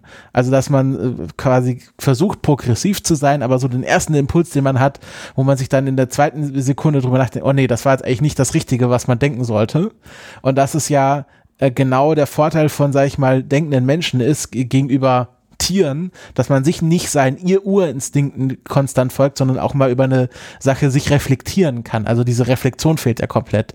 Und das, das ja bei, und ich finde deswegen ist das bei Leftbridge Stewart eigentlich passend, dass sie eine Figur ist, die erstens weiß, dass der Doktor keine Bedrohung ist und dass er das Alien ist, mit dem sie ja zusammenarbeiten wollen und dass sie auch bestimmt genauso weiß, dass hier Shirley äh, einen Rollstuhl benutzt und trotzdem laufen kann zu gewissen Situationen ähm, und das quasi, wenn sie dann das Gerät abnimmt, so die ersten Impulse, die man quasi so spontan hat, weil man da einfach, weil jeder Mensch so sozialisiert wurde, ähm, die einfach so maximal verstärkt wurden. Dass selbst eine so schlaue, reflektierte Person wie Leftbridge Stewart, also reflektiert zu gewissen Zeiten, ähm, äh, genau solche Sachen auspackt und ich finde diese Botschaft dahinter jetzt nicht so, ähm, das Internet ist alles schlecht und äh, alles, die Leute, die Smileys benutzen, degenerieren langsam. Das fand ja, ich jetzt schon. komplett anders als so eine Moffat. Also Moffat hätte das komplett anders gehandelt. Ähm, und äh, fand ich an sich gut, aber es hat halt nicht zum Toymaker gepasst. Ja, den Punkt von Council of Geeks wollte ich auch noch aufbringen, weil, weil ich fand sie in einigen Punkten überraschend milde zu den Folgen, also Vera und. Ich muss zugeben, ich habe auch und, nicht die ganze Folge geschaut. Und aber der Gedanke, den sie da aufbringt, der, über den muss ich auch länger nachdenken, muss ich auch schon länger nachdenken, weil sie den auch schon mal gebracht hat mit dem von wegen, was ist deine Gut Reaction? Und die Frage ist nicht, ob die, also die Sache ist, die Gut Reaction, da hat man bloß eine gewisse, einen gewissen Einfluss drauf. Es kommt auch vieles instinktiv, aber ja. die Frage ist dann halt, wie man darauf handelt. Ja. Ich würde da nur, also ich, hätte prinzipiell diese Reaktion bei einer anderen Figur halt einfach eher nachvollziehen können als bei Kate, weil Kate effektiv diejenige ist, die Shirley eingestellt hat und die ziemlich sicher dafür gesorgt hat, dass dieser neue Stark Unit Tower da auch rollstuhlgerecht ist. Ähm, und so wie es jetzt rüberkam, klang es halt so, als wäre ihr nicht bewusst, welche Art von Behinderung Shirley hat. Ja, ja. Und deswegen, also wäre es jetzt, wäre es Mel gewesen oder irgendein random Unit Soldier oder irgendwas, hm. da könnte ich es halt echt nachvollziehen, aber dass es halt gerade Kate ist, die eigentlich das Wissen haben müsste, weshalb diese äh, Gut Reaction eigentlich gar nicht da sein dürfte. Das, das ist der Punkt, der mich ja, dann guter stört. Punkt. Der ist ein guter Punkt. Ja. Und hätte so einfach geändert werden können, wenn man jemand anderen als sie einfach genommen hätte ja. in dem Moment. Aber nochmal kurze Seitennotiz. Also wie heißt die nochmal im Rollstuhl? Shirley. Shirley. Nochmal kurze Zeitnotiz zu Shirley, weil das hat mich nochmal noch mal saurer aufgestoßen an das, was bei, Pen, bei, bei Wetten, das ja passiert war und wie man es eben nicht macht, weil ja. da hat ja Thomas Gottschalk wirklich diesen Satz mit an Rollstuhlfessel zu dem, zu dem Kinderwetten-Kind mhm. da gesagt und, und hier ist es halt einfach, finde ich, viel besser thematisiert und man sieht halt auch an Shirley, es gibt ja auch Leute, die im Rollstuhl sitzen, die nicht querschnittsgelähmt und Bewegungs komplett bewegungsverhindert ab Unterleib sozusagen mhm. sind, die aber einfach denen die Energie fehlt, länger ja. zu stehen und länger zu laufen, die bloß mal oder die Koordination fehlt, die bloß mal kurz aufstehen können oder sich mal kurz bewegen können und das war's. Ja, ja, also das, das, da fand ich, also ihre Rolle finde ich auch super, dass man so eine Figur einführt und das äh, nicht zur, zur, zur Handlungszentrum macht, aber es auch nicht verschweigt. Also ich habe auch manchmal mein Problem, wenn dann ähm, sowas äh, quasi thematisch eingeführt wird, aber dann sagt ja, nee, das ignorieren wir komplett. Also jetzt überspitzt gesagt, so nach dem Motto, wir sehen keine Farbe und wir, wir, wir haben ganz diverse Schauspieler, aber wir thematisieren das nie, dass ähm, einfach bestimmte Menschen anders behandelt werden. Ähm, so wie jetzt zum Beispiel ähm, äh, ist mit hier mit ähm, Dings äh, bei 13 ge teilweise gemacht wurde hier mit der Rosa Parks Folge und so. Hm. Ähm, also dass das schon thematisiert wurde teilweise, wenn dann zum Beispiel eine Frau oder ein, ein Doktor als Frau gelesen irgendwo die Geschichte reißt. Ähm, aber du, ich gebe dir auf jeden Fall recht, äh, dass, dass Lethbridge Stewart da wahrscheinlich die falsche Person war. Das ist, glaube ich, auch wieder so ein Punkt, wo man gedacht hat, wir haben diesen Monolog, den wir hier geschrieben haben, und wir wollen der Schauspielerin eine große Szene geben. Also bringen wir doch beides zusammen, auch wenn es hinterher hm. keinen Sinn ergibt. Das mit der unterliegenden Alienphobie finde ich tatsächlich so ein bisschen sinnvoller noch bei ihr. Ja. Mhm. Von, äh, allein von wegen ihrer Rolle ist ja als Unit-Chefin nun mal die Menschheit und die Erde zu schützen. Und dass da ihre Gut-Reaction sozusagen ist, ja, es ist aber schon ein Alien und Aliens können auch eine Bedrohung sein das ist dann eher für mich verständlich als die Wo ich ja auch Sache. immer davon ausgehe, Unit ist jederzeit bereit, den Doktor irgendwo einzusperren, wenn der gegen ihre Pläne arbeitet. Dass er sich ja nicht einsperren lässt, ist was anderes, aber ich habe immer das Gefühl, ähm, das kann, die, die Beziehung Doktor-Unit kann auch ganz schnell in die andere Richtung gehen. Mhm. Auf jeden Fall. Und es wurde ja auch schon öfter aufgebaut. Ja. Also. Da, wo wir gerade auch so bei Nebencharakteren sind. Äh, es ist ja jetzt noch Mel aufgetaucht in dieser Episode. Äh, und Steffi, damit ja quasi eine der Sachen passiert, die du dir äh, beim letzten Mal gewünscht hattest, dass wir noch ein bisschen mehr, also in einem 60-Jahr-Special nicht nur auf einen Doktor und seinen Companion sozusagen referenzieren, sondern äh, noch ein bisschen in andere Epochen der Doctor Who-Geschichte tauchen. Äh, wie gefiel dir denn das mit Mel? Ich hätte mich wahrscheinlich mehr gefreut, wenn die BBC es nicht selber schon vorher äh, gespoilert hätte. Mhm. Warum auch immer sie sie nicht aus den Trailern rausgenommen haben, ich werde es nie verstehen. Also kurz der Kontext, es war schon bekannt, dass Mel in Shooties Staffel zurückkommt, weil jemand Fotos vom Set gemacht hat, beziehungsweise weil jemand am Set mitgehört haben wollte, dass sie die Schauspielerin Bonnie Langford wohl ausgerufen wurde. Und äh, warum auch immer jetzt neuerdings die BBC-Politik ist, dass man das direkt am nächsten Tag bestätigt. Es wurde dann bestätigt. Und äh, dann war für alle klar, okay, sie kommt äh, für Shooty zurück. Ja, cool. Und dann kamen die ersten Trailer, wo Footage von The Giggle drin war und plötzlich stand da Mel im Hintergrund. Womit dann irgendwie so die Überraschung für die allermeisten mhm. irgendwie so ein bisschen äh, versaut wurde. Ansonsten, ich äh, mag Mels Charakter. Sie hat jetzt so historisch gesehen nicht den allerbesten Stand im Fandom, weil sie vor allem dafür bekannt ist, dass sie als äh, Damsel in Distress viel rumgeschrien hat und ansonsten nicht so viel zu den Stories des äh, damals sechsten Doktors Bro beigetragen hat. Aber ich äh, habe Mel ein bisschen lieb gewonnen, als ich mit Classic Who ein bisschen rumgerewatcht habe und hoffe, dass sie dann auch wirklich als Unit-Repräsentantin irgendwie in Zukunft eine größere Rolle spielt. Was ihre Rolle jetzt selber in der Folge angeht, war es halt so ein bisschen beliebig. Also da war jetzt kein. Ich hätte mir gewünscht, dass es irgendeinen Grund dafür gibt, dass speziell Mel jetzt da ist. Mhm. Irgendwas, Weil sie rote Haare so. hat. Und Donna ja, auch also, rote Haare hat. Also wenn es jetzt wirklich nur für den Joke war, dann wäre das schon ein bisschen, ein bisschen billig, würde ich mal sagen. Weil wir wissen ja jetzt, dass nicht nur ein ehemaliger Companion irgendwo auf der Erde rumschwirrt und noch irgendwo im Business ist. Von daher. Mhm.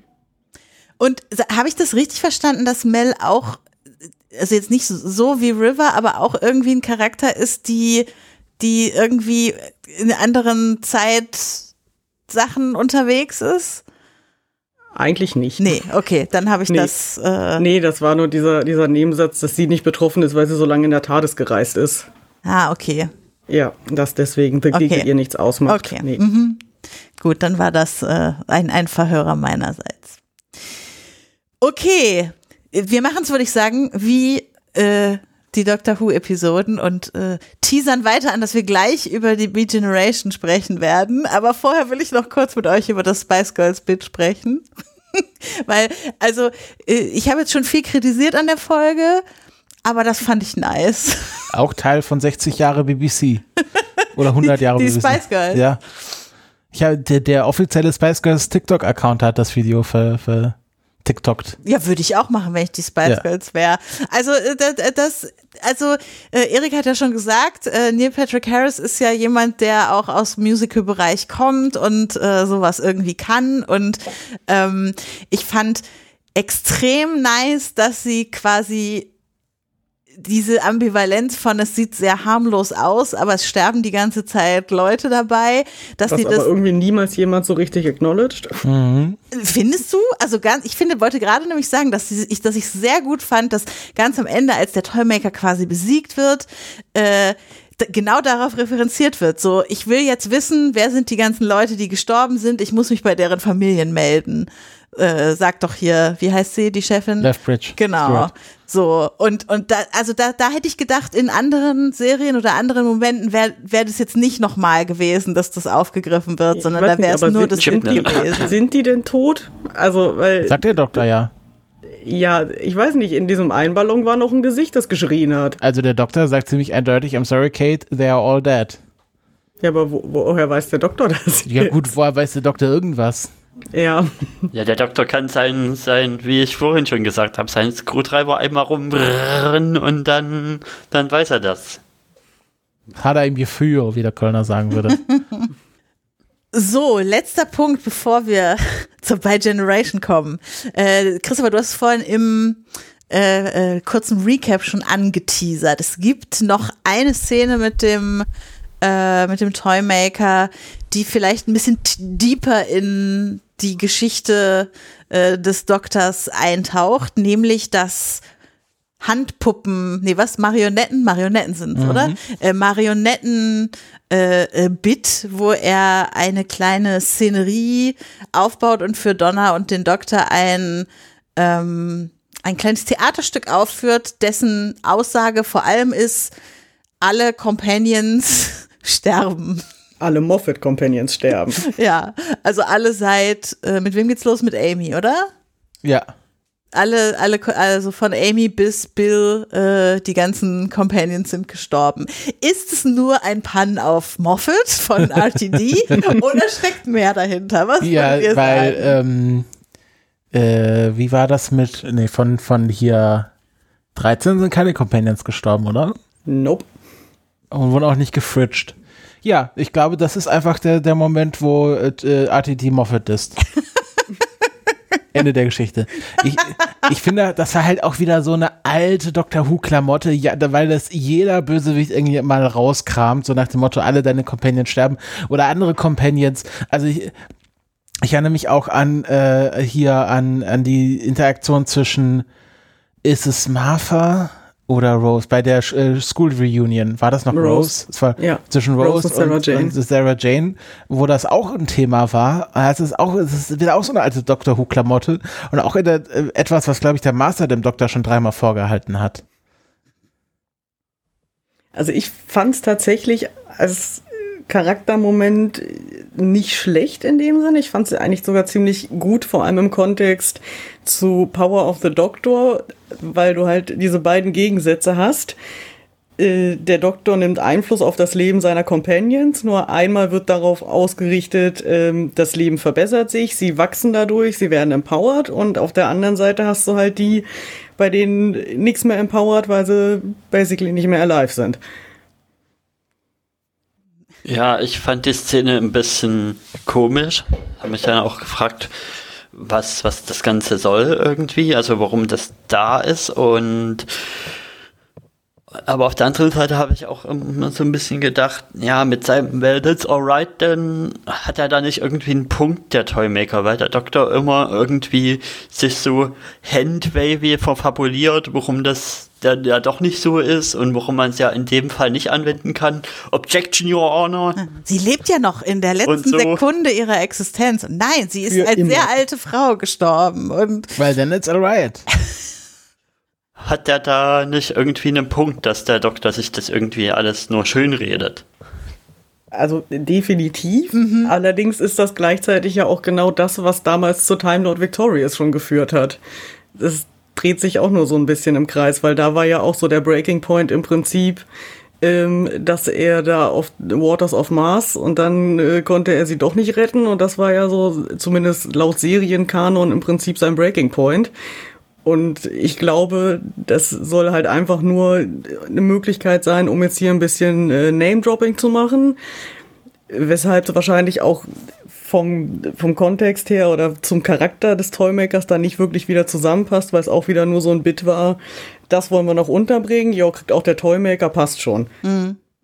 ich hatte das, also ne, du hast jetzt, das ist ein Charaktermoment für den Doktor. Ich hatte das Gefühl, es soll vielleicht ein bisschen auch noch ein Charaktermoment für Donna sein.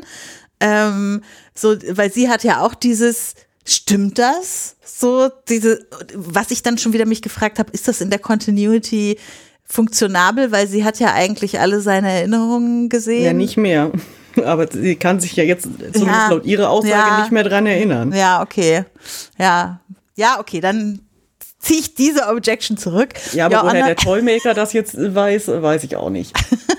Und wo wir bei Seitenhieben sind, ich sehe natürlich auch noch so ein bisschen den Seitenhieb gegen, gegen Chipne zum Teil, weil Chipne hatte auch schon, finde ich, so ein bisschen die, die Eigenheit, Dinge passieren zu lassen, die dann aber keinerlei irgendwie Konsequenzen mehr hatten oder nicht mehr irgendwie thematisiert wurden. Also am schlimmsten fand ich es wirklich mit der Flachs, wo ja das, das halbe Universum mehr oder weniger zerstört wurde und danach geht's einfach weiter in den Specials, als wäre nix, als wäre der Flachs nie passiert.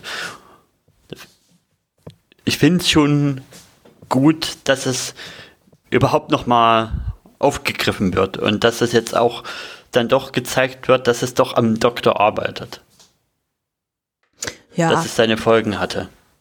Ja, also da kommen wir ja gleich nochmal zu, zu äh, was so im Doktor arbeitet in diesen, in diesen drei durchgehenden Special-Folgen. Jetzt hat übrigens mal jemand zusammengerechnet, es sind insgesamt 15 Stunden Lebenszeit. Die, die wir erleben von ihm in den drei Specials. Ja, also inklusive dem Children in Need Special und äh, allem, was sonst noch so passiert ist mit in den Comics, hatte der äh, 14. Doktor dann 15 Stunden Lebenszeit. Ist das die kürzeste? Haben wir solche Zahlen für alle anderen Inkarnationen Was ist auch? mit dem War Doctor? Obwohl, Ne, der der, hat ja den kompletten Zeitkrieg durchlebt. ah, ja, sind schon Und was 14 ist- Stunden unter Time Lords, ne? Und wie lange war der Filmdoktor? Also acht? ja. Ja, der war auch länger eine auf gute Screen. Frage. Der hatte doch, der hat doch äh, 1001 äh, Hörspiel.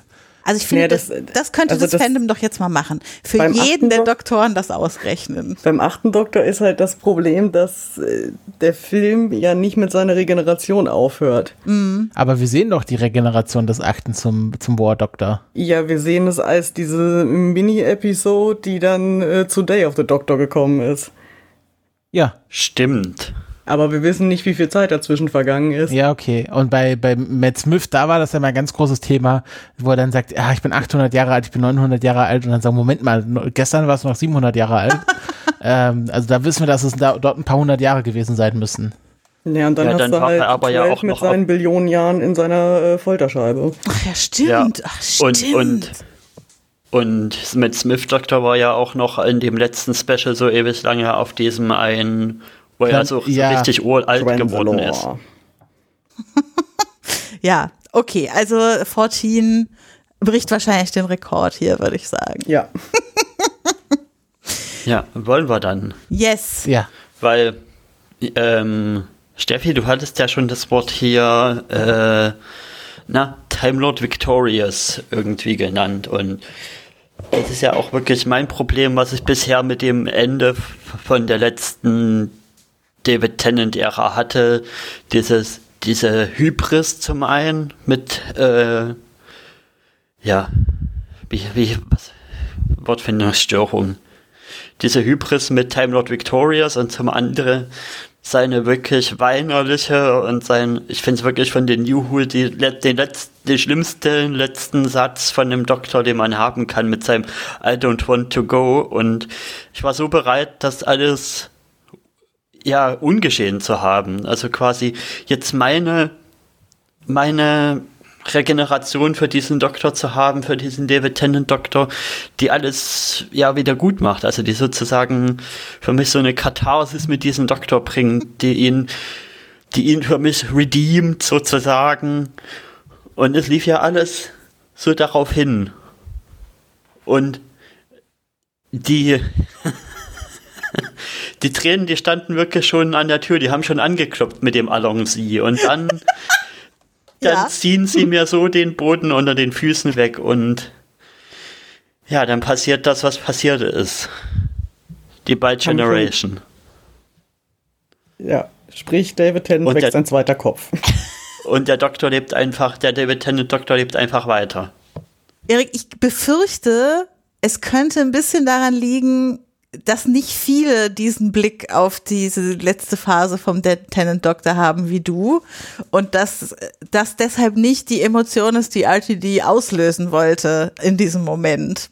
Also, dass Menschen eine Katharsis haben können mit diesem Ende des Doktors oder so. Also ich, also glaube ich wirklich, dass das äh, äh, zu wenige, also ganz quantitativ, zu wenige Leute Ja. das so sehen, als dass das jetzt das ist, worauf er sich fokussiert hätte.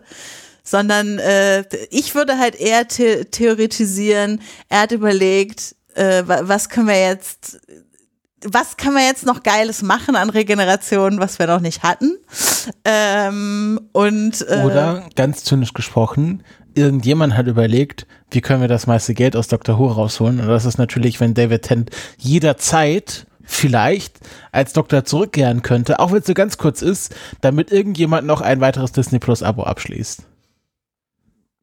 Wahrscheinlich, also äh, Hashtag Kulturpessimismus, wahrscheinlich äh, auch wahr.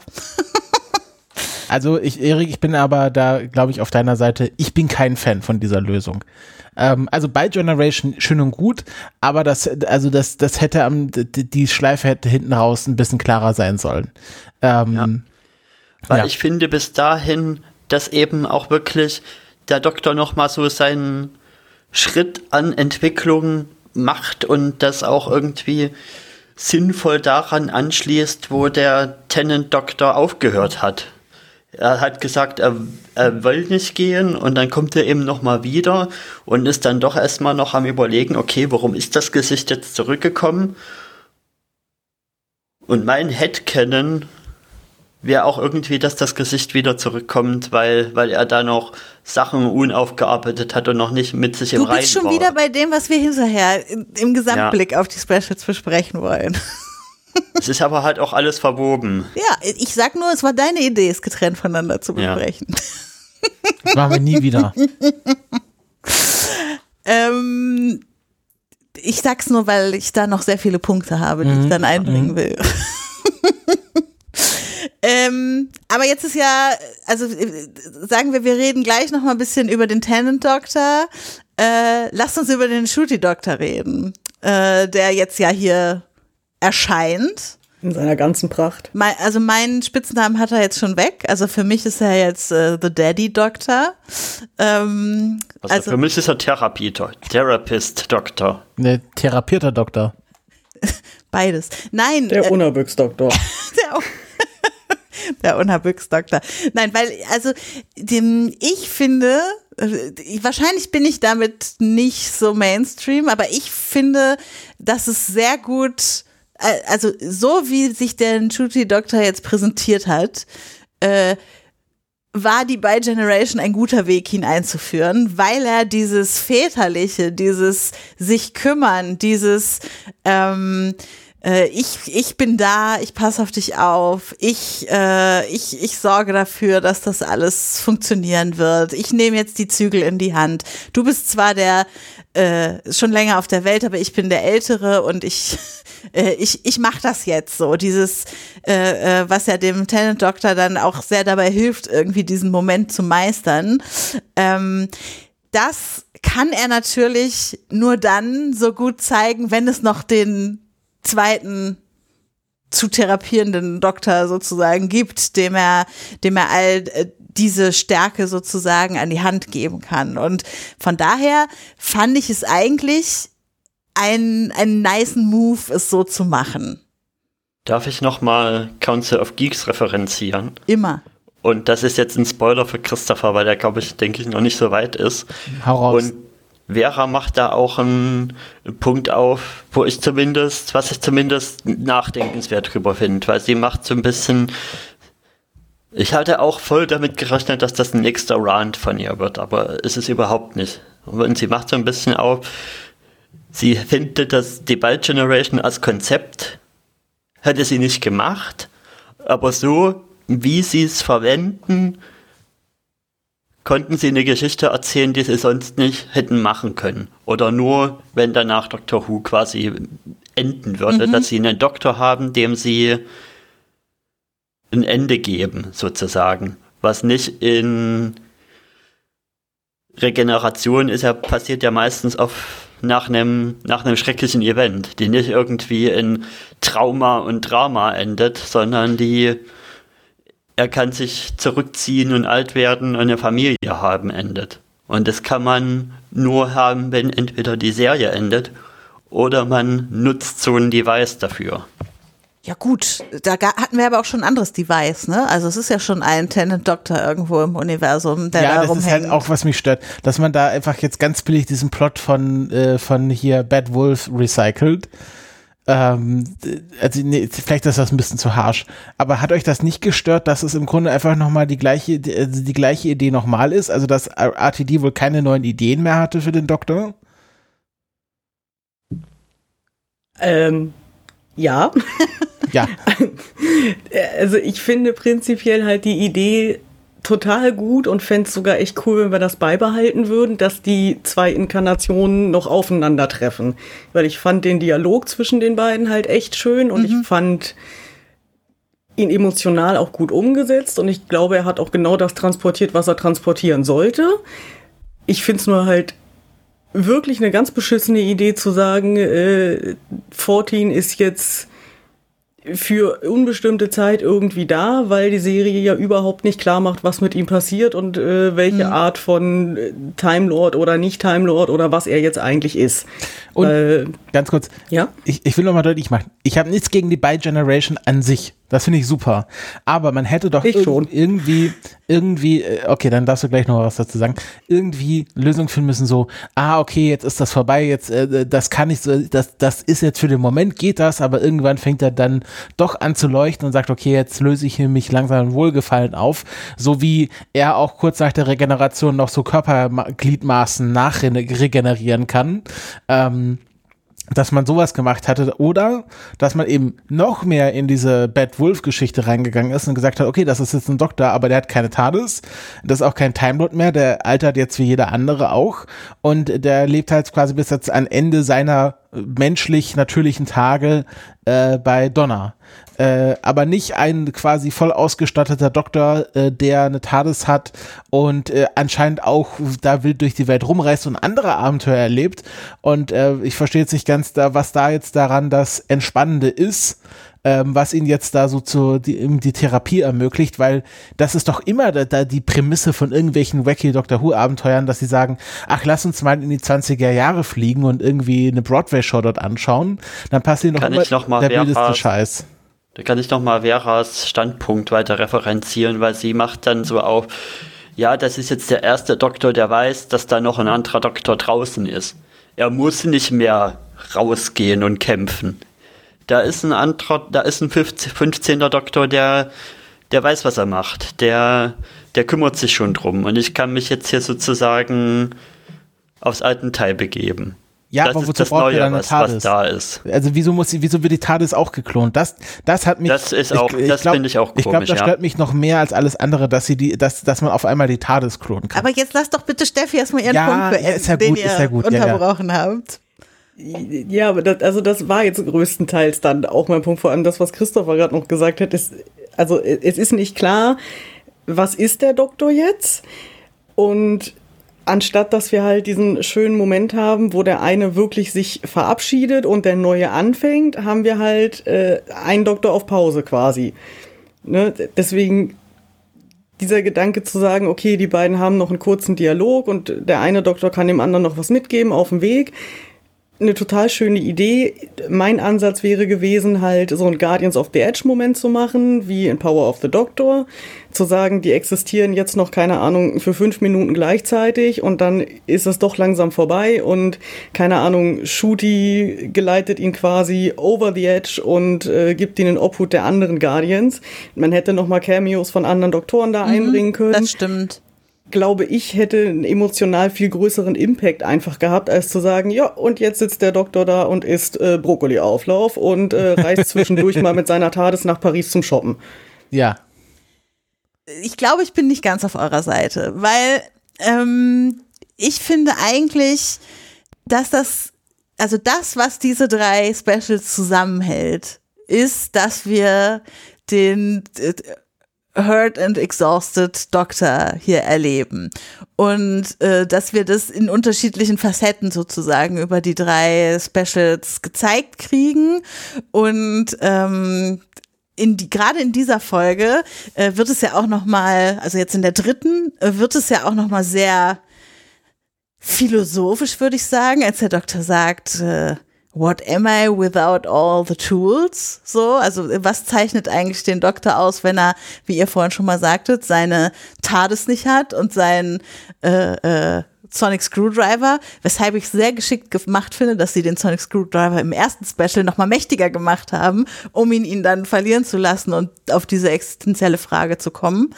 Ähm, und ähm, ich glaube einfach, dass es genau zu dieser Geschichte jetzt sozusagen passt, zu sagen, okay, du hast einfach jetzt einen Burnout und äh, natürlich könnten wir dich jetzt auch weggenerieren lassen und dann bist du halt damit gegangen. Aber wenn ich irgendwie auch den Leuten was mitgeben will, die, die das, die das gucken und die sich an, also die vielleicht sich auch wiederfinden in so einer ausgebrannten Figur, ähm, auch wenn sie natürlich nicht in, die Welt dauernd retten müssen und so weiter. Aber denen einfach äh, mitzugeben, auch ein Doktor darf, äh, darf sozusagen sich am Ende mal was Gutes tun und wenn er versteht, okay, das sind die Gründe für mein Burnout und daran arbeite ich jetzt und dann darf ich jetzt vielleicht auch noch mal einen Teil meines Lebens ohne das Ganze führen und dann Deshalb finde ich es auch gar nicht so schlecht, dass er doch wieder eine TARDIS hat und dann auch wieder nur aus Spaß mit der TARDIS unterwegs sein, unabhängig von dem ganzen Druck, der vorher damit zu tun hatte. Äh, dann finde ich es logisch und sinnvoll. Also nur auf dieser Metaebene sozusagen, wenn wir, wenn wir uns quasi das Burnout, die, die Burnout-Geschichte angucken und wie dann im Endeffekt damit umgegangen wird. Weil da hätte ich es einfach falsch gefunden, wenn er dann einfach weg gewesen wäre am Ende und ja. er wäre nur 13, äh, 13 sag ich schon, 14 wäre einfach nur der ausgebrannte Doktor gewesen. Aber wieso, äh, aber wieso kann man ihm dann nicht wie schon mal alle seine Doktorhaftigkeit wegnehmen? Also, dass man sagt, okay, keine TARDIS, kein Sonic Screwdriver, keine zwei Herzen. Du bist jetzt einfach nur ein Dude, aber du bist halt vom Charakter her noch der 14. Doktor oder der 10., 14. Doktor. Ähm, das hätte ich viel besser gefunden, weil das ist ja so ein bisschen, wie, wie therapiert er jetzt sein, sein Time Burnout, wenn er genau das gleiche macht, was er vorher auch gemacht hat. Ja, aber ohne den ganz zentralen Teil, dass er halt Leuten ja. hilft. Das ist das, was. Ja. Also aber ich kann, das, ich kann mir auch mich daran stören zu sagen, der Doktor äh, also prinzipiell von der Theorie her würde ich da voll mitgehen. Mein Problem ist dann nur eben genau dieser Punkt, der Doktor reist noch aus Spaß durch die Gegend, aber er hilft dann nicht mehr. Kollege, Weil das ist eigentlich genau das, was der Doktor immer ausgemacht hat. da wurde ist er so in Paris und dann greifen die Engel an und dann sagt er so, Kollege kommt gleich und geht wieder. also das, das, das kann man sich doch nicht vorstellen, dass irgend, also der Doktor stolpert doch ständig in solche Situationen rein, dass er da irgendwo vorbeikommt und sagt, nee, da helfe ich jetzt nicht, weil ich weiß, da ist noch ein anderer Doktor unterwegs. Das, das ist doch komplett out of character. Und das ist ja auch. Aber es ist doch auch, falsch, der ausgebrannten Person das wegzunehmen, woraus sie ihre Kraft zieht, sondern es ist doch das klugere ja, Konzept, ja nicht, diese Sache für die Person so ja, umzugestalten, dass sie nicht mehr die Burnout-Aspekte für sie hat. Aber die, das ist doch die klare Aussage der Folge, dass die, die Kraft, die der Doktor quasi zieht, aus seinen Freunden und seiner Wahlfamilie kommt und nicht daraus, dass er mit der TARDIS rumreist. Das ist ja die War das, das nicht war die Aussage von Power of the Doctor? Was? Ja, was die Power of the Doctor ist. Und jetzt eben nicht so sehr hier, oder? Ja. Mhm. Und das, das stört mich halt einfach, dass man da, und das finde ich halt, das ist einfach ganz billige ähm, quasi äh, Fandom-Pandering, dass man sagt, ja, haha, da gibt's jetzt noch diesen Tenant-Doktor und also da, ich bin da wirklich mittlerweile sehr zynisch jetzt, dass man das nur macht, damit man den jederzeit aus der Schublade wieder hervorziehen kann, bis David Tennant wirklich das Zeitliche segnet und dann generiert man ihn noch mit AI nach, ähm, dass man, äh, weil man weiß, das ist der Doktor, der da das meiste Geld nach Hause bringt. Also was mich damit versöhnt hätte, wäre halt einfach ein klarer Endpunkt ja. zu haben. Zu wissen, das ist jetzt, also weil wenn, also wenn ich höre bei Regeneration, dann heißt das für mich, er hat doppelt regeneriert. Doppelt so viel das Doktor, ist, doppelt so viel Umsatz. Ja, aber das ist ja, also so vom, vom Wortlaut her, vom Wortstamm her wäre das das, was für mich bedeutet.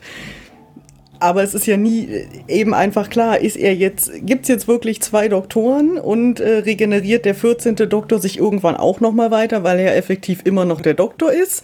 Oder regeneriert sich der 14. Doktor irgendwann, wenn irgendwas passiert, was auch immer es sein mag, dann erst zum 15. Doktor, der dann in der Zeit zurückspringt und dann da der 15. Doktor wird? Oder, oder stirbt er einfach in 100 Jahren?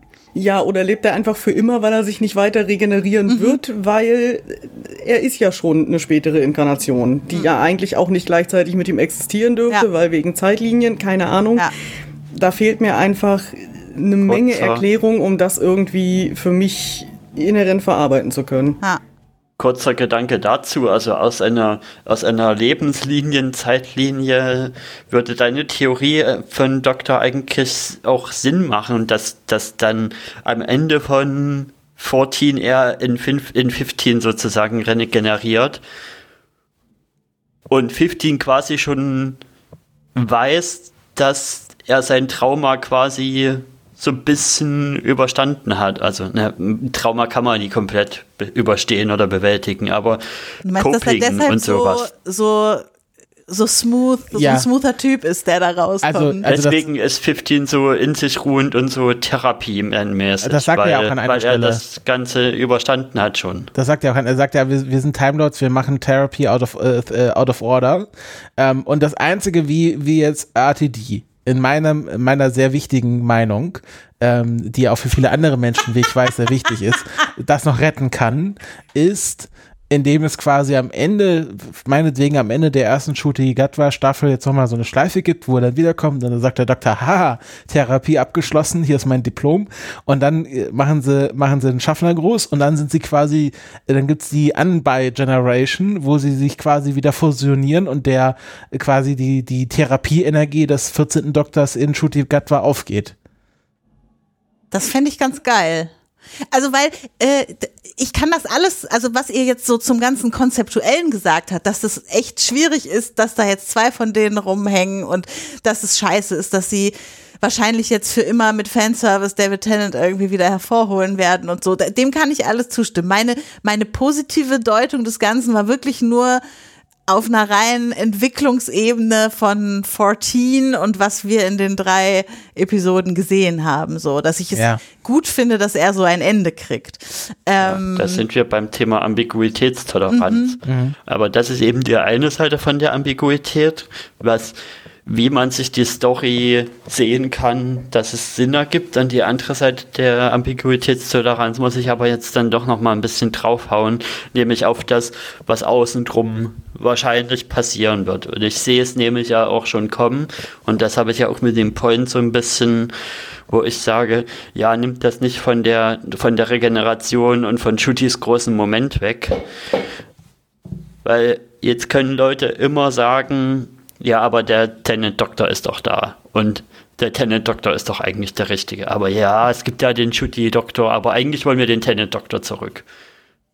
Ja. Und das in, in allen möglichen toxischen Ausprägungen, die man sich vorstellen kann. Hm. Ja, ja. Ja, es ist halt vor allem durch die Symbolik, dass sich Shooty quasi von ihm abgespalten hat, macht es nochmal ein bisschen schwieriger. Mhm. Das stimmt, da habe ich mir überhaupt noch keine Gedanken zu gemacht. Es ist ja nicht so, dass da plötzlich zwei waren, sondern er ist ja so aus ihm rausgewachsen mhm. nach Wo ich und das nach. Fand, ne? Das war schon eine, war, war fast schon wie so eine Geburt. Also wo er dann sagt, und jetzt pressen oder also jetzt drücken sozusagen. Ähm, finde ich, also ich finde es schön, wenn man irgendwie mal mit so dieser Regeneration rumspielt, dass es nicht immer nur dieses ist, sondern dass auch mal ein Arbeit Doktor einen anderen Doktor gebiert. Ähm, das fand ich ganz gut, aber es stimmt halt wirklich schon. Es ist, gibt jetzt quasi immer bestimmt Leute, die sagen, Hashtag not my doctor ähm, die dann sagen, ich, mein Headcan ist, dass David Tennant der echte Doktor ist und Shooty Gut war nur eine Abspaltung davon, ein Spin-off. Also die Stimmen ja. sind schon laut. Ja. Die sind schon genau, da. das ist das fucking Problem. Ja. Genau. Und da hätte man und ein klares Zeichen der unterliegende Rassismus, der da noch mit reinspielt. Ja, das, das, genau. Und deswegen hätte man da äh, umso, umso mehr ein klares Zeichen setzen sollen, dass da jetzt der David Tennant Doktor endet und hier der Shooty Gatwa Doktor anfängt. Hm. Und das ist halt auch dieses ähm, mit, mit den zwei Tard Tarden, ähm, Tardisi?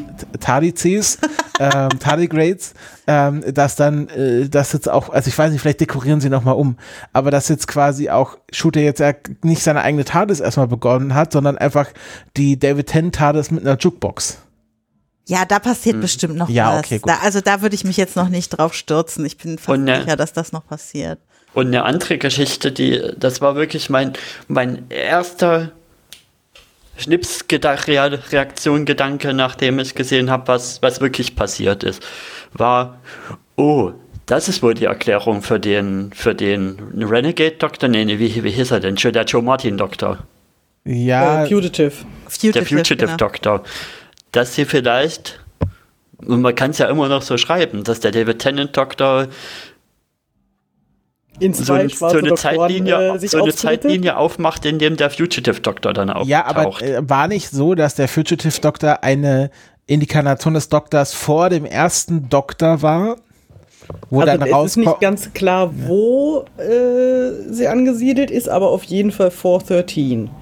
Hm. Ah, okay, aber ich, also ich hatte das bisher so verstanden, dass sie quasi eine Inkarnation, äh, quasi ein, ein Minus-Doktor ist, ein, also eine Minusnummerierung hat, äh, weil dann rauskam, dass die Time Lords dem Doktor regelmäßig quasi alle Erinnerungen geraubt haben, also noch mehr als eh bei manchen Regenerationen passiert, ähm, damit er nicht merkt, dass er gar kein Time Lord ist, sondern halt das andere Wesen.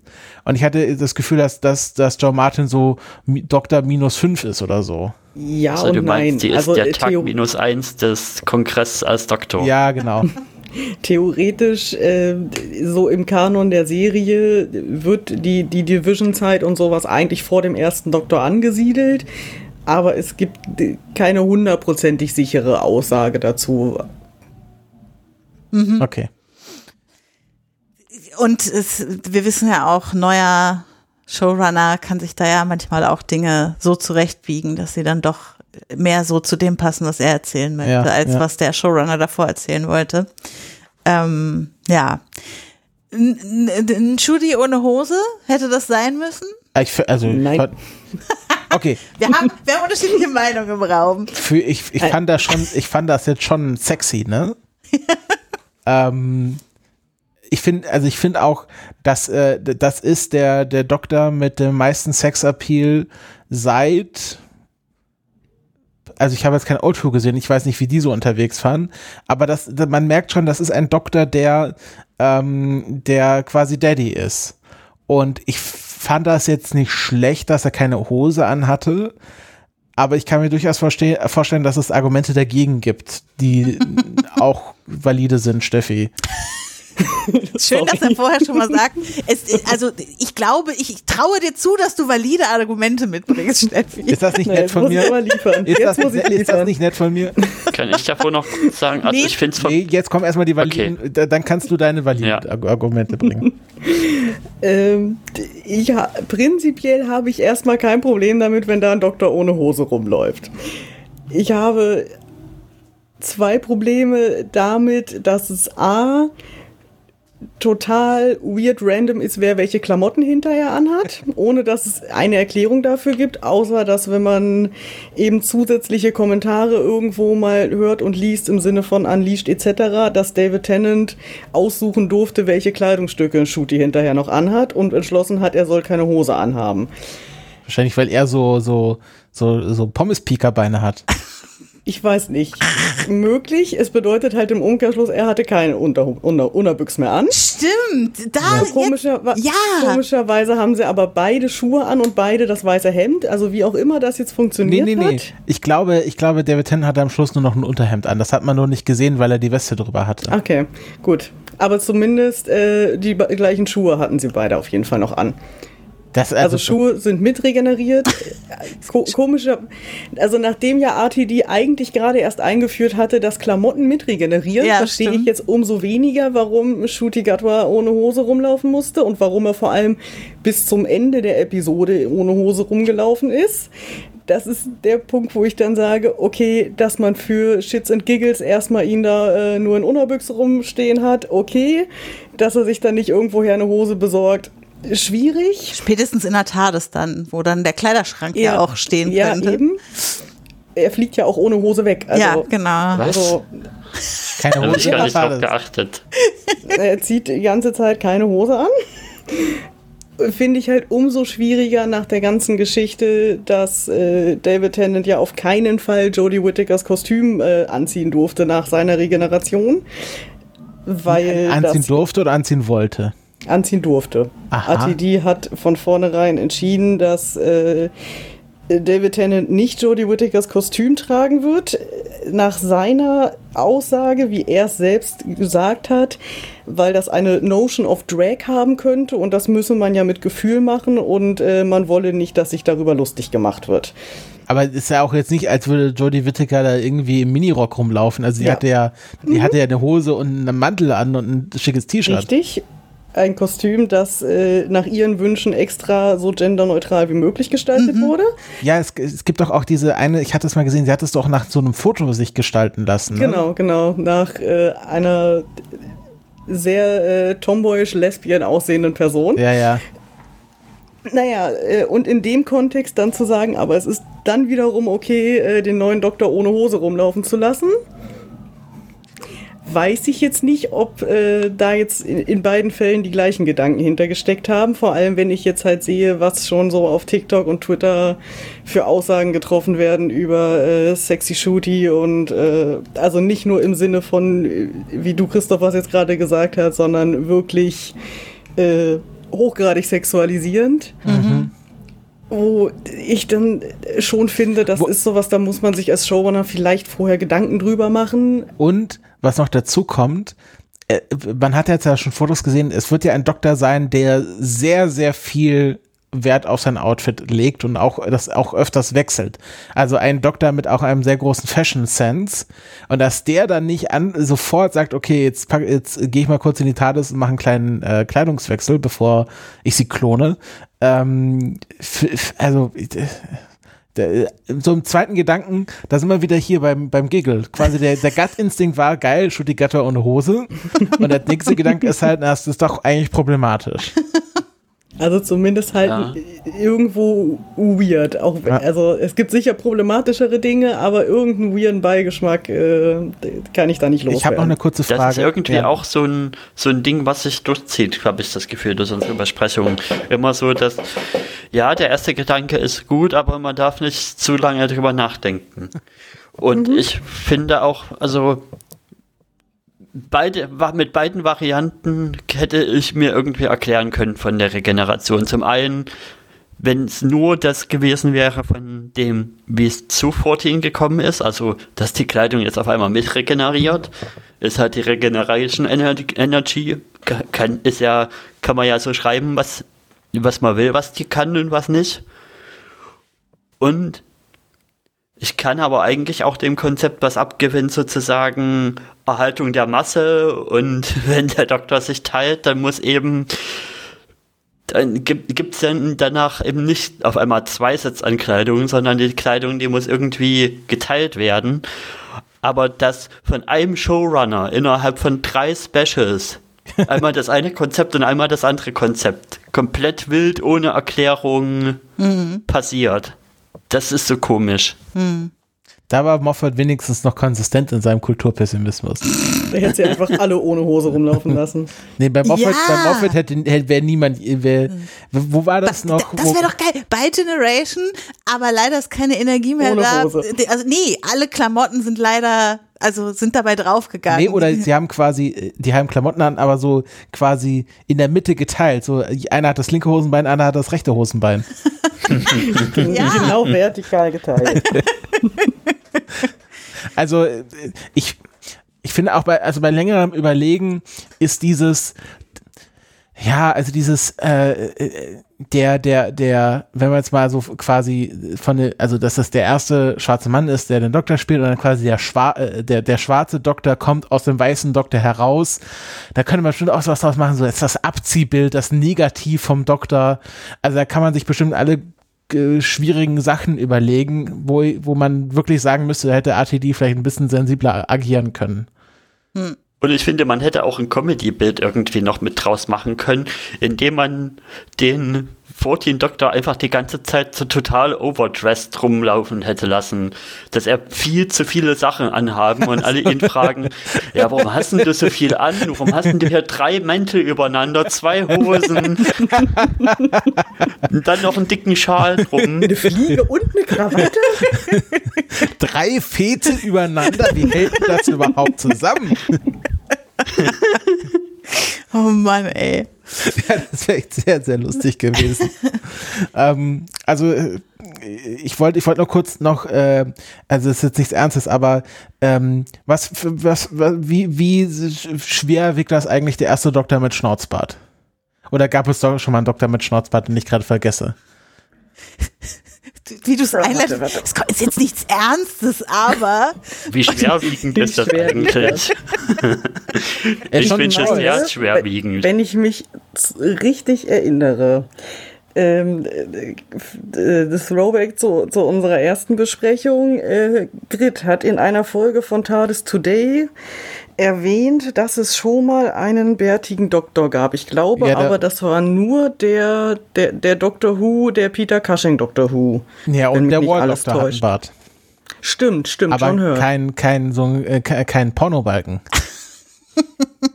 Vor allem angeklebten Pornobalken, was es noch witziger macht. Ist, ist das, ich dachte, das hat er sich wachsen lassen.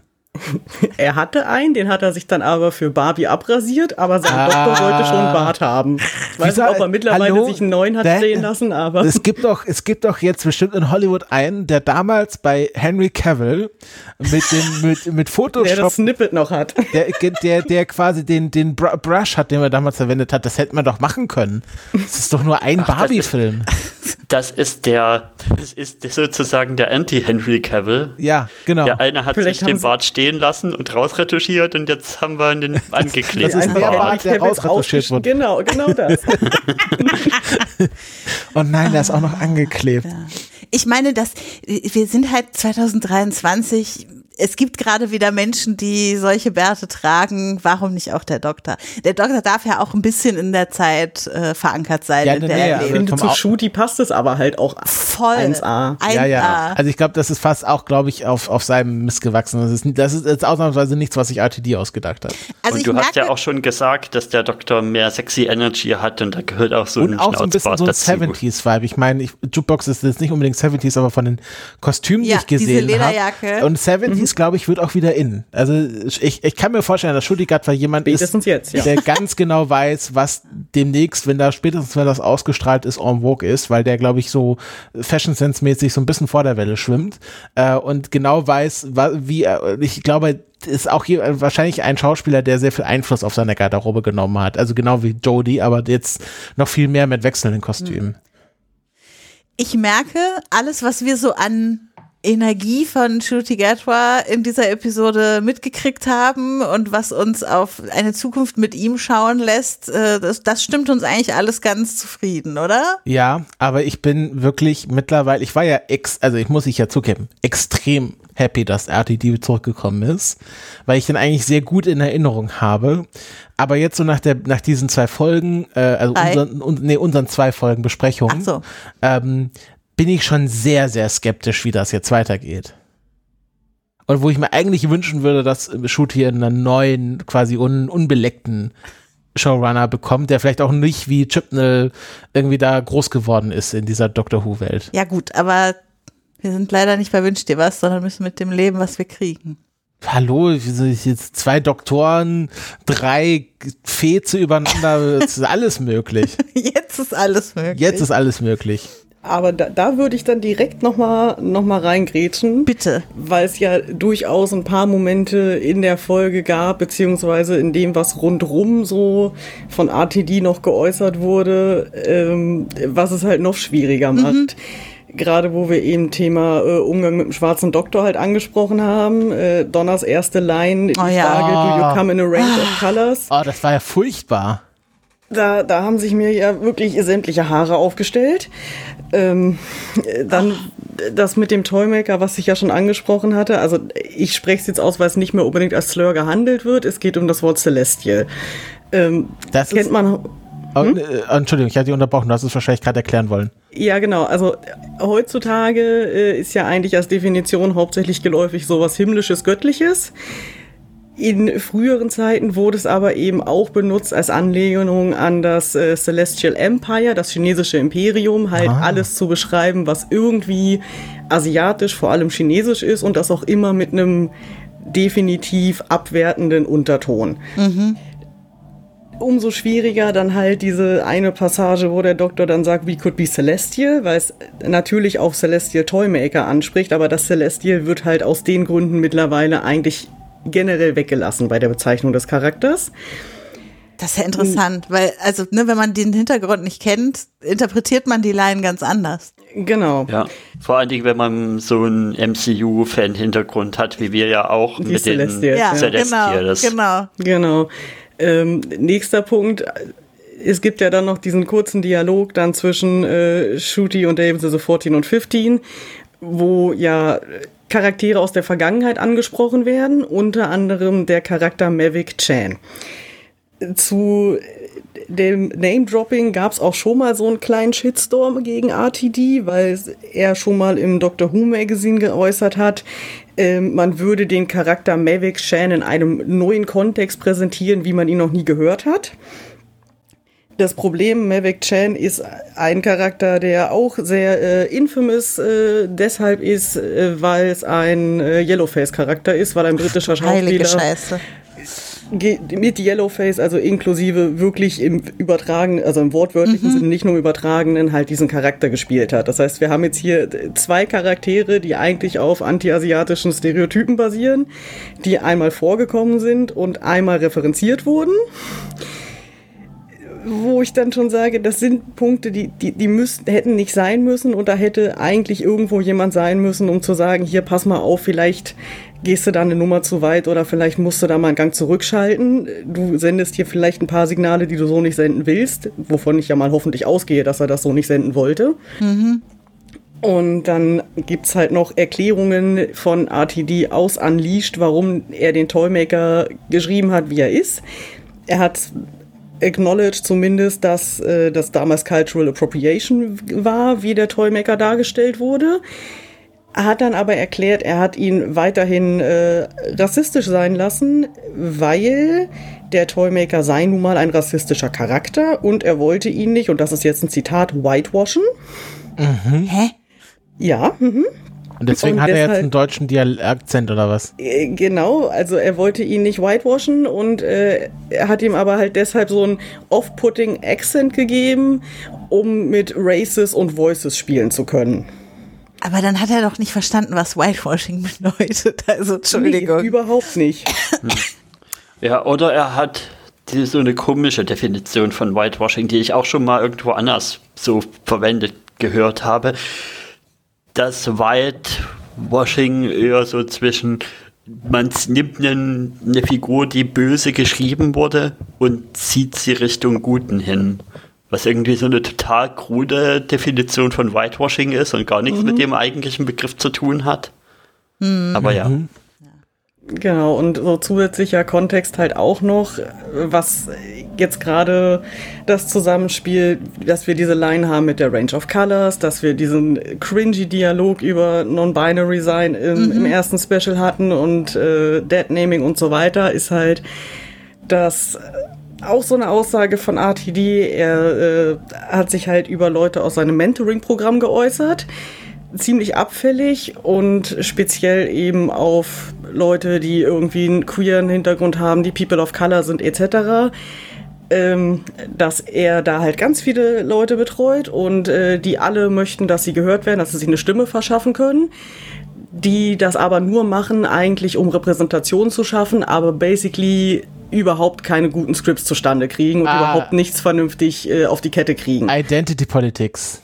Da haben wir es So, wieder. und wenn ich mir dann halt angucke, was er da verzapft hat, dann äh, frage ich mich halt wirklich, wie man in diese Position kommt, sich dann so über Leute zu äußern, die vielleicht Own Voices sind und äh, vielleicht auch nicht die allerbesten Scripts schreiben, weil sie bestimmt nicht ohne Grund erstmal im Mentoring-Programm bei ihm sind, weil sie es halt einfach vielleicht nicht von Natur aus TV-Skripte schreiben können.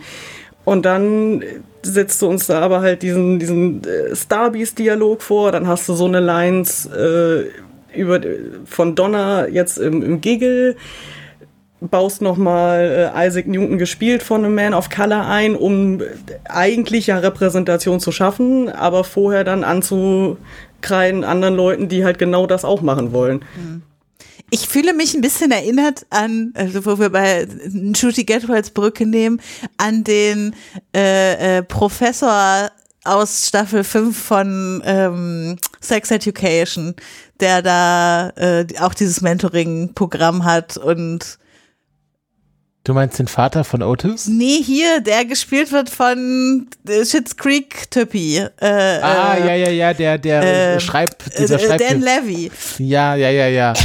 So, so, so ein bisschen, so stelle ich mir jetzt gerade äh, Russell T. Davis vor mit seinen Mentees und äh, wie, wie er da mit denen umgeht. Ich wollte nämlich, kurz bevor du das jetzt erzählt hast, wollte ich euch fragen, ob irgendjemand was über den Writers Room weiß und ob da auch ein paar Own Voices drin sind und so.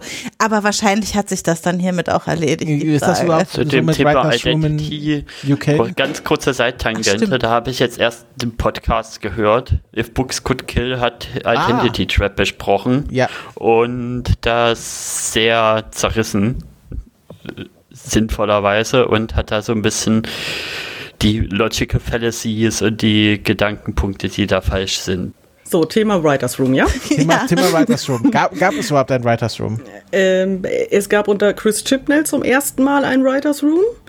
Der wurde von der BBC aus Kostengründen gecancelt und er hat den einfach heimlich weitergeführt. Cute. Ähm, unter RTD gibt es den so nicht. Die Specials hat er alle drei selbst geschrieben. Merkt man? In den anderen äh, Staffeln schreibt er, glaube ich, drei von neun und die anderen schreiben andere oder vier von neun. Also auf jeden Fall nicht alle, aber einen bestimmten Anteil schreibt er wohl immer. Okay, also Wie, wie, schauen wir mal. wie passt es eigentlich zusammen, dass es erst irgendwie darum geht, dass der Doktor irgendwie non-binary ist oder so, ist mehr als das, äh, als so eine Binarität und dann wird in der dritten Folge the Bi-Generation eingeführt. Das hab, also, das ist ja auch, es kann ja kein Zufall fast sein, dass in der ersten Folge so viel um Binary geht und in der dritten kommt dann die In der dritten wird es ja nochmal wiederholt. The Ja. world isn't binary. Ja, und dann kommt, die ja Binary, äh, dann kommt die Binary Generation. Tja, Tja, Tja, man weiß es nicht. ich hätte noch eine wichtige Frage zum, mit der wir vielleicht langsam Richtung Schluss kommen könnten, nämlich warum ist denn nun David Tennants Doktor Gesicht wiedergekommen? Findet ihr, es gibt eine Antwort? Nein, jetzt mal ab, unabhängig von Geld. Also in, in der Story inhärent.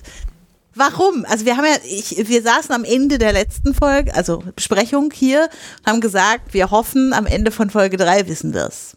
So, wissen wir es jetzt? Also laut Donner, um nach Hause zu kommen. Ja, aber. Ja, ich hätte es mir, ich hätte es mir bis zur Bald Generation eben erklären können, dass, dass da noch Sachen unaufgearbeitet waren von seiner Phase als 10 und wie er dann regeneriert ist, aber das war es ja scheinbar dann doch nicht so ganz. Hm. Also es gibt, also ich glaube, wir müssen uns, oder ich muss mir eingestehen, ich weiß nicht, ob ihr das ähnlich seht, ähm, es gibt keinen, es gibt keinen, keinen äh, textuellen Grund, warum David Tennant zurückgekommen ist. Also ich finde, der beste Grund ist eigentlich noch der, den wir in der Story von Folge 1 des Specials vermutet haben, nämlich dass das Universum es brauchte, dass dieser Doktor und Donna in diesem Moment der Geschichte an diesem Ort sind und dass da irgendwelche aber Hände war, des Universums. Es, es, hatte, es hatte jetzt ja äh, Donna nicht gebraucht, um die dritte Folge zu beenden. Die stand ja nur daneben am Schluss. Ja, aber ich meine bei der ersten die wir so, letztes ja, Mal ja, besprochen ja, okay, okay, haben. bei der ersten, aber. Genau, bei, bei der vom letzten Mal. Ja, okay. So. Ja, und, und das Fast, dass der Doktor jetzt endlich eine Familie hat, mache ich dann doch nicht noch auf. Ich, ich, ich tue bloß noch mal kurz ran, ran klopfen sozusagen, weil der Doktor hatte ja eine Fam und dass das jetzt einfach so weggestrichen wird, ja, keine ja, Ahnung. Ja, ich, ich finde das sehr, sehr super ärgerlich. wichtig, weil ich meine, es sind jetzt 60 Jahre Doctor Who, die ähm, zumindest als Schlusspunkt hier mit Donner beendet werden. Und Donner war ja nun mal nicht der einzige Mensch, der und, und dem Doktor jemals irgendwie wichtig war oder mit dem der Doktor irgendwie eventuell sich hätte vorstellen können, ein paar, ein paar Jahre länger irgendwo zu verbringen. Also ob es jetzt Amy und Rory sind, ob es Clara ist, ähm, ob es die Fam ist, ob es Yes ist, Rose, Martha oder Martha oder aus der eben Ace und Tegan zum Beispiel. Äh, äh, viele Leute aus der Vergangenheit laufen da irgendwo noch rum. River. Äh, River ist tot. Ja, aber. River ist in der Bibliothek. Aber auch, also es hätte quasi schon früher im Leben des Doktor auch ja. Menschen gegeben, mit denen und, er länger Zeit Der erste hätte. Doktor hatte eine Enkeltochter. Das hätte man auch aufgreifen können. Mhm. Da gab es ja super viele Theorien, dass der Toymaker vielleicht, also dass äh, Neil Patrick Harris eigentlich Susan ist und nicht der Toymaker, ja, bevor ja, das klar war. Mhm. Okay. Was? ja. Wild. Jetzt. Naja, ist halt auch ein Time Lord. Time Lords können regenerieren. Ah. Vielleicht ist äh, Neil Patrick Harris die Enkeltochter von, äh, vom ersten Doktor. Ja. Ah, ah, okay. Okay. Okay. Es macht jetzt mehr Sinn als noch vor drei Sekunden in meinem Kopf, aber Schade trotzdem. Jetzt, wo wir gerade so eine schöne Stimmung gegen RTD erzeugt haben, ähm, hätte ich doch gerne. Mein Job hier ist dann. Bevor wir, bevor wir zum äh, vielleicht auch ein bisschen Blick in die Zukunft kommen, ähm, Steffis Gossip Corner wurde hier mir noch versprochen. Ja, weil äh, passt so gut zur RTD. Ich weiß nicht, ob ihr den Snippet vielleicht auf irgendwelchen Tausendmal, Social... tausendmal. Ja, ähm, dass Christopher Eccleston in einem Panel gefragt wurde, ob er sich vielleicht vorstellen könnte, doch zu Doctor Who zurückzukehren, wie es bei jedem Panel überall gefragt wird. Und er hat relativ deutliche Worte gefunden, nämlich, dass dann bitte äh, Russell T. Davis, Phil Collinson, der Produzent, Julie Gardner und äh, auch Julie Trenter, keine Ahnung, äh, Gardner und Trenter auf jeden Fall, die beiden Chefinnen und Gründerinnen von Bad Wolf gefeuert werden sollen und dann könnte er sich vorstellen, zu Dr. Who zurückzukommen. Hat dann im Weiteren auch noch ein bisschen weiter ausgeholt, weil der Clip ist ein bisschen länger als nur diese kleine Passage, dass da ähm, sehr komische Politik am Set der ersten Staffel wohl geherrscht hat, dass die BBC sich auch einen Scheiß um die Mitarbeitenden da gekümmert hat und eigentlich erst so wirklich äh, sich für Doctor Who überhaupt interessiert hat, als es dann mit David Tennant erfolgreich wurde und ähm, hat nochmal deutlich gemacht, dass diese Art von Politik nichts ist, was er tolerieren kann und nichts ist, worüber er schweigen möchte oder womit er gut umgehen kann. Und solange das der Fall ist oder das so läuft, äh, könnte er sich das partout nicht vorstellen. Puh. Also, ich meine, der arme Christopher Eccleston auch, ja, der wird einfach seit 20 Jahren in jedem fucking Interview gefragt, ob er nicht zu Dr. Who zurückkehren möchte, ne? Also, mhm. der, und vor allem ist der, der einzige Doktor, der, ja, äh, oder einzige Schauspieler, der wirklich unter Protest äh, die Serie verlassen hat. Also, naja, der ja gegangen wurde vor allem ja, ja. auch. Also das, äh, das, das ist auch von den Medien und ModeratorInnen und so weiter auch, das ist so, so billig, aber es ist einfach auch ihn das so, jedes Mal zu fragen. Er gibt ja auch immer sehr spannende Antworten. Also es ist ja, ich glaube, es gibt, gibt keinen, also ich kenne ich kenn kaum einen Doctor Who Alumni, also noch nicht mal Dr. die, die, die, die Doctor Who selber Doctor Who selber gespielt haben, der so hart und vor allem Christoph Eccleston teilt ja gerne überall hart aus. Der hat ja, der ist ja auch ein sehr starker, sehr offen vocal Anti-Royalist. Ja. Und ich glaube schon aus dem Grund wird die BBC ihn nirgendwo mehr mitspielen Was hat er lassen. nochmal an sein Haus gehängt, als da die Krönungsparade vorbeigezogen ist? Oder Äh, die, die oder war es der Sarg der nee, Queen? Ja, und es war, nee, es war halt irgendwie ähm, äh, the, the, the stupid, stupid man with a stupid head. Ähm, äh, Ja, irgendwas mit Insect, Insect und Ja, ja. and your garbage head, ja. Ja, ja, also das, äh, Christopher Eccleston, ich finde, der ist ein sehr interessanter Mensch. Ähm, ich habe das Gefühl, der ist auch ein bisschen anstrengend, wenn man mit dem arbeiten muss. Wenn, wenn er, der wird ja nicht nur so auf der Bühne äh, unterwegs sein. Ähm, aber äh, ja, das, das zeigt, also ich finde, ich finde es aber auch mal schön, dass das auch mal kritisiert wird, weil also jetzt kann man das vielleicht mit genügend Abstand auch machen. Ähm, und, oder vielleicht ist auch jetzt die Zeit dafür reif. Also es, mit diesen ganzen Actor Strikes, mit Screenwriter Strikes, dass jetzt auch mal solche, sag ich mal, heiligen Kälber wie Doctor Who äh, mal kritisch beäugt werden und dass dann auch Leute, die mal dabei waren äh, und die jetzt vielleicht keine Furcht mehr haben müssen, da irgendwie Repressalien von zu fürchten, auch mal sagen, wie es wirklich gewesen ist und nicht immer nur Friede vor der Eierkuchen, wie es sich in den Unleashed und, und, äh, und Confidentials äh, darstellt. Ja. ist ja auch im Prinzip das, was wir hier immer predigen, ja, also dass man gerade oder auch wie wie wie sagen sie bei Feminist Frequency immer so schön, be critical with the media you love, Ja. so, ähm, also das ist gerade bei den Sachen, die die man halt so mag, wie wir Dr. Who mögen, äh, wichtig ist, nicht hier so eine rosarote Brille aufzusetzen, sondern dass man gerade dort doch dann will, dass Dinge verbessert werden und wenn da halt jemand sitzt, der vor 20 Jahren da äh, war und sagt im Prinzip wenn jetzt der gleiche Typ da sitzt, könnte ich mir nicht vorstellen, da weiter zu arbeiten, weil sich dann zeigt, dass sich nicht so viel geändert hat. Ja, Ähm, zumal es halt auch impliziert, dass da halt wirklich krasse Dinge Ja. vorgefallen sein müssen, Ja. die dafür sorgen, dass er diesen Groll halt immer noch hat. Ja. Und ich finde es auch lustig, also Billy Piper hat mir auch so ein bisschen äh, leid getan, die Sta Sante äh, saß da so ein bisschen daneben und wurde dann auch, glaube ich, gefragt, ob sie sich vorstellen könnte, wiederzukommen und sie meinte, was wollt ihr, ich bin schon, ich bin schon tausendmal wiedergekommen ähm, und ich, ich, also ich glaube, sie war so mit der Meinung, jetzt reicht's auch langsam mit Rose. Ähm, Oh, und ich, ich, ich, ich war- wusste nicht, ob sie darauf bereit war, quasi jetzt quasi in diesem Video, wo Christopher Eccleston mal komplett austeilt, so immer daneben zu sitzen und quasi äh, sieht ja so aus, als würde sie implizit dem zustimmen, auch wenn sie es vielleicht nicht hundertprozentig tut. Ähm, also die tut mir auch ein bisschen leid, dass sie da jetzt so ein bisschen mitgefangen ist. Weil die ist ja vielleicht, also ist ja noch eine jüngere Schauspielerin, die hat jetzt vielleicht nicht das Standing wie Christopher Eccleston ähm, und muss vielleicht noch sich gut stellen mit der BBC, um, um in Lohn und Brot zu sein. Und man hofft, na, ich, also ich habe es noch nicht gesehen und ich würde aber sagen, es ist so ein bisschen die Hoffnung von dem, was er jetzt erzählt, dass das damals war und dass da hoffentlich bitte ein Prozess schon passiert ist, Naja. auch bei RTD. Und dass er jetzt, wo er zurückkommt, Dinge anders macht und Dinge besser macht. Aber und dann- wenn nicht, muss ich auch sagen, du better oder bitte geh. Äh, Aber dann kommen wir jetzt nämlich zum zweiten Punkt von Steffis Gossip Corner. Ich mache da gleich noch einen Jingle draus. Ähm, das habe ich nämlich gar nicht mitbekommen.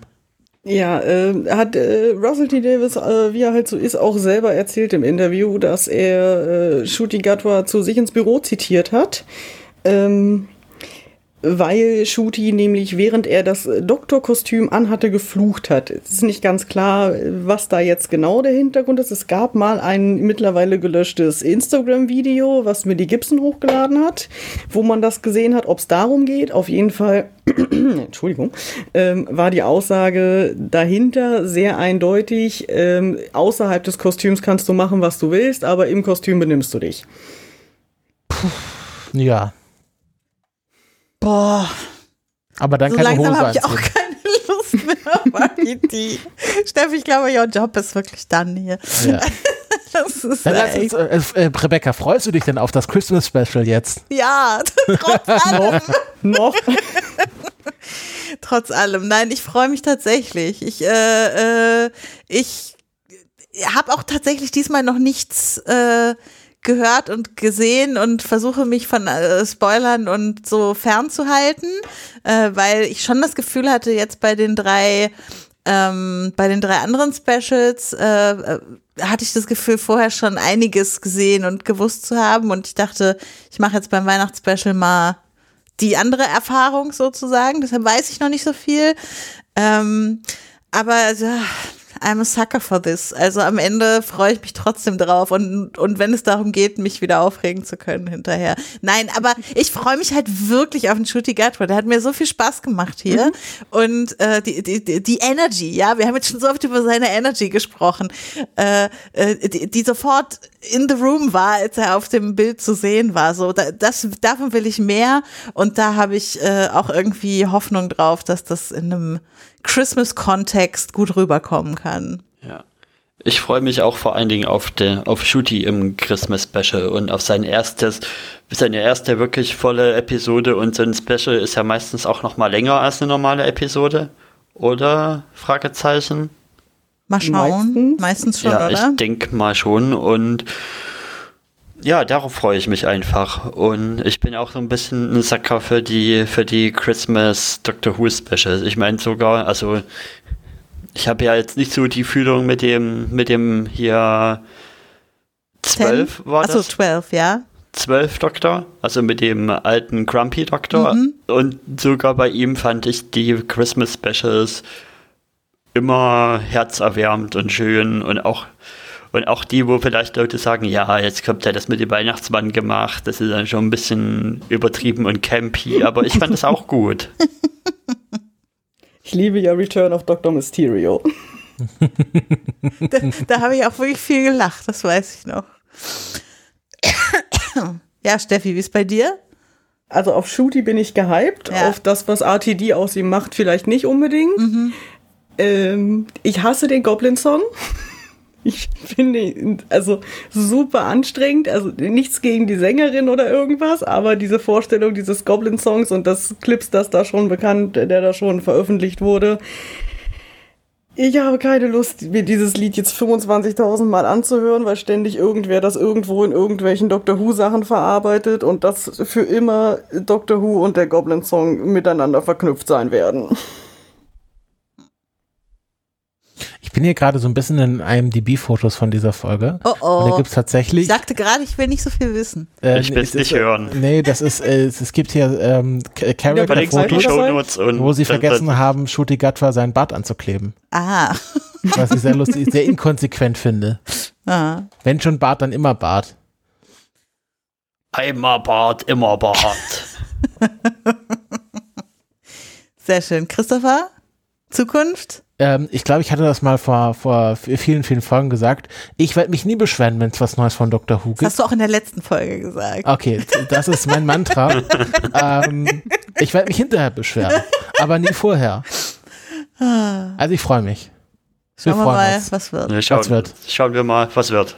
Was wird? Ja, habt ihr äh, die Shooties äh, Sonic, äh, was auch immer Device gesehen? Also mal so mit einem halben Augenlid draufgelinst.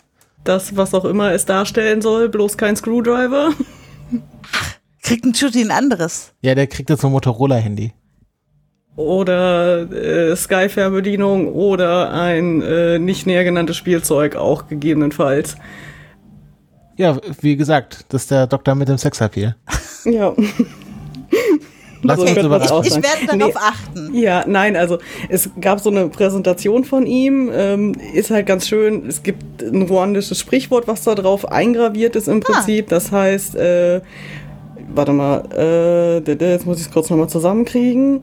Ähm, the sharpness of the tongue defeats the sharpness of the warrior. Also die, die Schärfe der Zunge besiegt quasi die Schärfe Also sowas des Tigers. wie, wie die, die, die Feder ist mächtiger als das Schwert.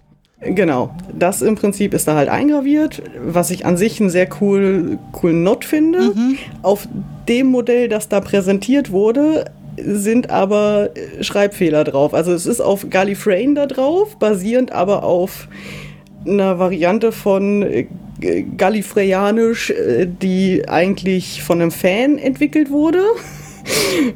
Und so nicht funktioniert, wie es da drauf verwendet wurde, weil eigentlich wird Gallifreyan ja immer in einem Kreis so zusammengeschrieben. Jetzt sind es aber quasi einzelne Wörter, die aneinander ganz merkwürdig. Auf jeden Fall haben sie halt die Symbole falsch gemacht und dadurch sind da jetzt halt in insgesamt drei Wörtern, also in Defeats, in Warriors und Tong sind jeweils Rechtschreibfehler drin, so wie es jetzt da aufgedruckt ist, was ich halt echt schon ein bisschen billig finde. Oder es ist halt bewusst und Dialekt. wird irgendwas noch bedeuten. Das, ist, das Story. ist der Dialekt, den man im Norden von Gallifrey spricht. Warriors und Tongo. Ja. Tongo. Das klingt ein bisschen wie hier Esperanto. Ja, das ist das gallifreyische Esperanto. Da ist auch immer alles mit O hin. Ja, ja. Mhm. Oder mit I. Gut. Gut. Dann haben wir's, oder? Dann haben wir es für den äh, Hauptteil und kommen zu unseren allseits beliebten Kulturpicks. Und äh, da darf Steffi anfangen. Ja, und ich dachte, ich schließe das Ganze mit einem Banger ab und äh, schmuggel hier gleich drei Stück rein, die aber alle äh, miteinander zu tun haben, ähm, weil ich so äh, seit September in so einer dreifach Hyperfixation gefangen bin, die angefangen hat mit dem äh, mittlerweile doch relativ bekannten äh, Spiel Baldur's Gate. Mhm. Gerade ja, Spiel des Jahres geworden. Ja, zu Recht meiner Meinung nach. ähm, was halt eigentlich ursprünglich mein Kulturpick gewesen wäre. Dann ist mir aber äh, die Gedankenkette, die ich danach noch hatte, halt wieder eingefallen, weil es äh, gab dann mit dem äh, Baldur's Gate Voicecast eine D&D-Runde und um mich auf die vorzubereiten, hatte ich halt angefangen, Critical Role zu schauen, damit ich auch verstehe, wie D&D funktioniert und äh, bin dadurch jetzt dabei gelandet, dass ich jetzt tatsächlich selbst in der D&D-Runde mitspiele, äh, jetzt sogar diesen Sonntag meine erste Session selber leite Uhu. und äh, dachte, ich werfe hier doch einfach mal RPGs im äh, Generellen ein und äh, meine drei Hyperfixations, die halt so alle kombiniert sind, Baldur's Gate 3, Critical Role und D&D. Sehr schön. Sehr gut. Rebecca. Ähm, mein heutiger Kulturpick ist, glaube ich, eigentlich ein Kulturpick, den ich zusammen habe mit Tammy. Grüße an dieser Stelle. Ich habe nämlich die letzten beiden Tage zusammen mit Tammy, also über Entfernung, aber wir waren quasi per Signal Chat die ganze Zeit miteinander verbunden, die neue Staffel von Glow Up durchgebinged, beziehungsweise sie ist nicht mehr ganz neu, aber sie ist jetzt neu in Deutschland auf Netflix erhältlich. Äh, Glow Up ist eine äh, von der BBC, eine ähm, eine Make-up-Artist Casting-Show, wenn man so will. Also so eine so Challenge-Show, ne, wo man startet mit zehn und jede Sendung gibt's ein paar Aufgaben, einer scheidet aus und dann äh, am Ende wird MUA, also MUA als Abkürzung für Make-up-Artist, äh, der Show gekürt sozusagen. Und äh, es ist aber irgendwie anders als viele andere solcher Formate. Ähm, und wir haben so ein bisschen versucht zu ergründen, woran das liegt. Und ich glaube, was sie dort einfach sehr schön einerseits zeigen, ist, wie schwer es ist, kreativ zu sein, also dass das nichts ist, was Leuten einfach zufliegt, sondern dass da auch ganz viel harte Arbeit sozusagen hintersteckt, in einem kreativen Business äh, unterwegs zu sein. Äh, ich finde super, dass das alles quasi AnfängerInnen sind, die in dieser Show dabei sind. Also die sind so zwischen, lass mich lügen, 19 und 26, 27 Jahre alt da, die ganzen KandidatInnen und machen das halt noch nicht so lange, sind trotzdem alle unfassbar gut und es sind unfassbar schöne Make-ups, äh, Verwandlungen, also sowohl so Film-Make-ups als auch Beauty-Make-ups, als auch so Make-ups, die eine Geschichte erzählen sollen und so. Äh, es ist einfach also die, die, die können das alles so gut. Und dritter Punkt, nee, es kommen noch zwei Punkte. Dritter Punkt, es ist in dieser Sendung das Normalste der Welt, dass äh, bei jedem, äh, jeder, jeder Person äh, Pronomen mit eingeblendet werden und die auch so äh, verwendet werden von allen, ohne dass das jemals kommentiert wird. Äh, jetzt in dieser Staffel sind auch äh, äh, vier Personen, die they them Pronomen haben dabei. Ähm, das ist einfach äh, ganz fantastisch. Und äh, letzter Punkt, äh, im Gegensatz zu vielen anderen Castingshows äh, gibt's hier geführt ein echtes Miteinander und Unterstützung zwischen den KandidatInnen. Also dann gibt's vielleicht einen, der hat schon öfter mal so Prosthetics im Gesicht gemacht. Und wenn jemand anders das dann macht, das erste Mal machen muss, dann helfen die sich. Oder keine Ahnung, letztes Mal hatte eine eine Panikattacke äh, kurz vor Schluss der letzten Aufgabe und dann haben die anderen alle dabei geholfen, dass ihre Person noch fertig geschminkt werden konnte und sowas. Also es ist einfach äh, äh, eine wirklich tolle Serie und ich habe mich richtig in Make-up verliebt dadurch. Und äh, äh, es ist äh, also äh, einfach schön. Kann ich empfehlen. Gibt fünf Staffeln mittlerweile auf Netflix. Äh, kann man gut so durchbingen, auch so nebenbei gucken. Das große Schminken ist Ja, der sozusagen. Körper, Das der große, mir dazu das große gekommen TV ist. total Promi-Schminken. Nee, mehr so Nee, wie das, das, große Schminken, Backen. das wäre dann Ah. eine Sendung, die im Ah, okay. Pro 7 Ja, von ja. Guido Maria Kretschmer ja, wahrscheinlich. moderiert werden das würde. stimmt. Ja. Oh ja. Aber das ist, dass es dort dann von ähm, Maybelline Jade gesponsert wird und man nur Ja, gut, Foundation benutzen Das hat man darf. da schon auch. Es ist zum Beispiel eine Folge dabei, wo sie mit Adidas äh, Make-ups fürs Metaverse designen. Oh Gott, oh da, Gott. da haben Tammy und ich uns auch nur. Also das ist der größte Das ist, die in der aktuellen Staffel wird nur über das Meta Metaverse geredet. Ja, aber die ist ja nicht von diesem Jahr, sondern Ah, ich glaube okay. vom letzten und ist jetzt dieses erst bei uns äh, Wenn gewesen. jemand doch gewusst hätte, dass das aber für, Metaverse für die nicht- Metaverse Fashion Week nämlich. Die äh, Metaverse Fashion Week, ja, ja. da, da haben wir, Cringe. also solche Momente gibt's da schon auch, wo man merkt, ah, da wollte jemand irgendwas sponsoren und deshalb, Ja, naja, okay. ja. Apropos Metaverse Fashion Week. ähm, ich möchte eine neue Netflix-Serie picken, nämlich Pluto.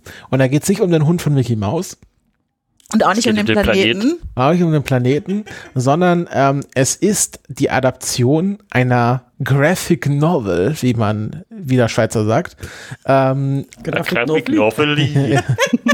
basierend auf dem Astro Boy äh, Manga-Anime, äh, den ja vielleicht einige kennen. Ähm, das ist aber quasi keine, keine Neuauflage von Astro Boy, sondern es geht um eine Geschichte, wo Astro Boy mehr so am Rande vorkommt und ist quasi eine Murder-Mystery-Geschichte, wo berühmte äh, Roboter auf der Welt ermordet werden.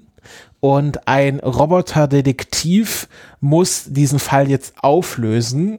Und es ist sehr. Inspektor Gesicht. in Inspektor Gesicht heißt er nämlich. Inspektor Gesicht. Genau.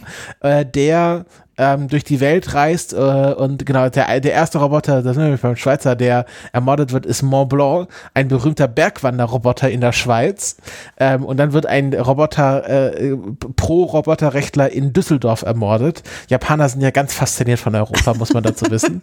ähm, und das ist so, es ist wirklich sehr philosophisch. Es ist, also, es ist kein Action-Ding. Es ist sehr, ich würde, ich sage im positiven Sinne langatmig. Ja. Es, es gibt eine, eine Abschweifung einer Folge, wo es nur darum geht, wie ein alter Mann von einem Roboter gepflegt wird, ähm, die äh, nur peripher was dann mit der Gesamthandlung zu tun hat. Also stellt euch so vor, so die, ähm, die serensten Momente von einem Studio Ghibli-Film, aber mit Cyborgs oder mit Robotern, Entschuldigung. Ähm, und äh, das schauen wir gerade immer so eine Folge pro Abend. Mehr ist dann meistens auch nicht drin, weil man die auch dann erst verarbeiten muss. Und die sind auch recht lang, Die sind über auch eine recht lang, Stunde. Über eine Stunde, genau, sind auch recht lang. Und Ah, äh, ihr seid endlich auf meinen eine Folge pro Tag Rhythmus gekommen. ich habe da immer schon gesagt. Das ist das Beste.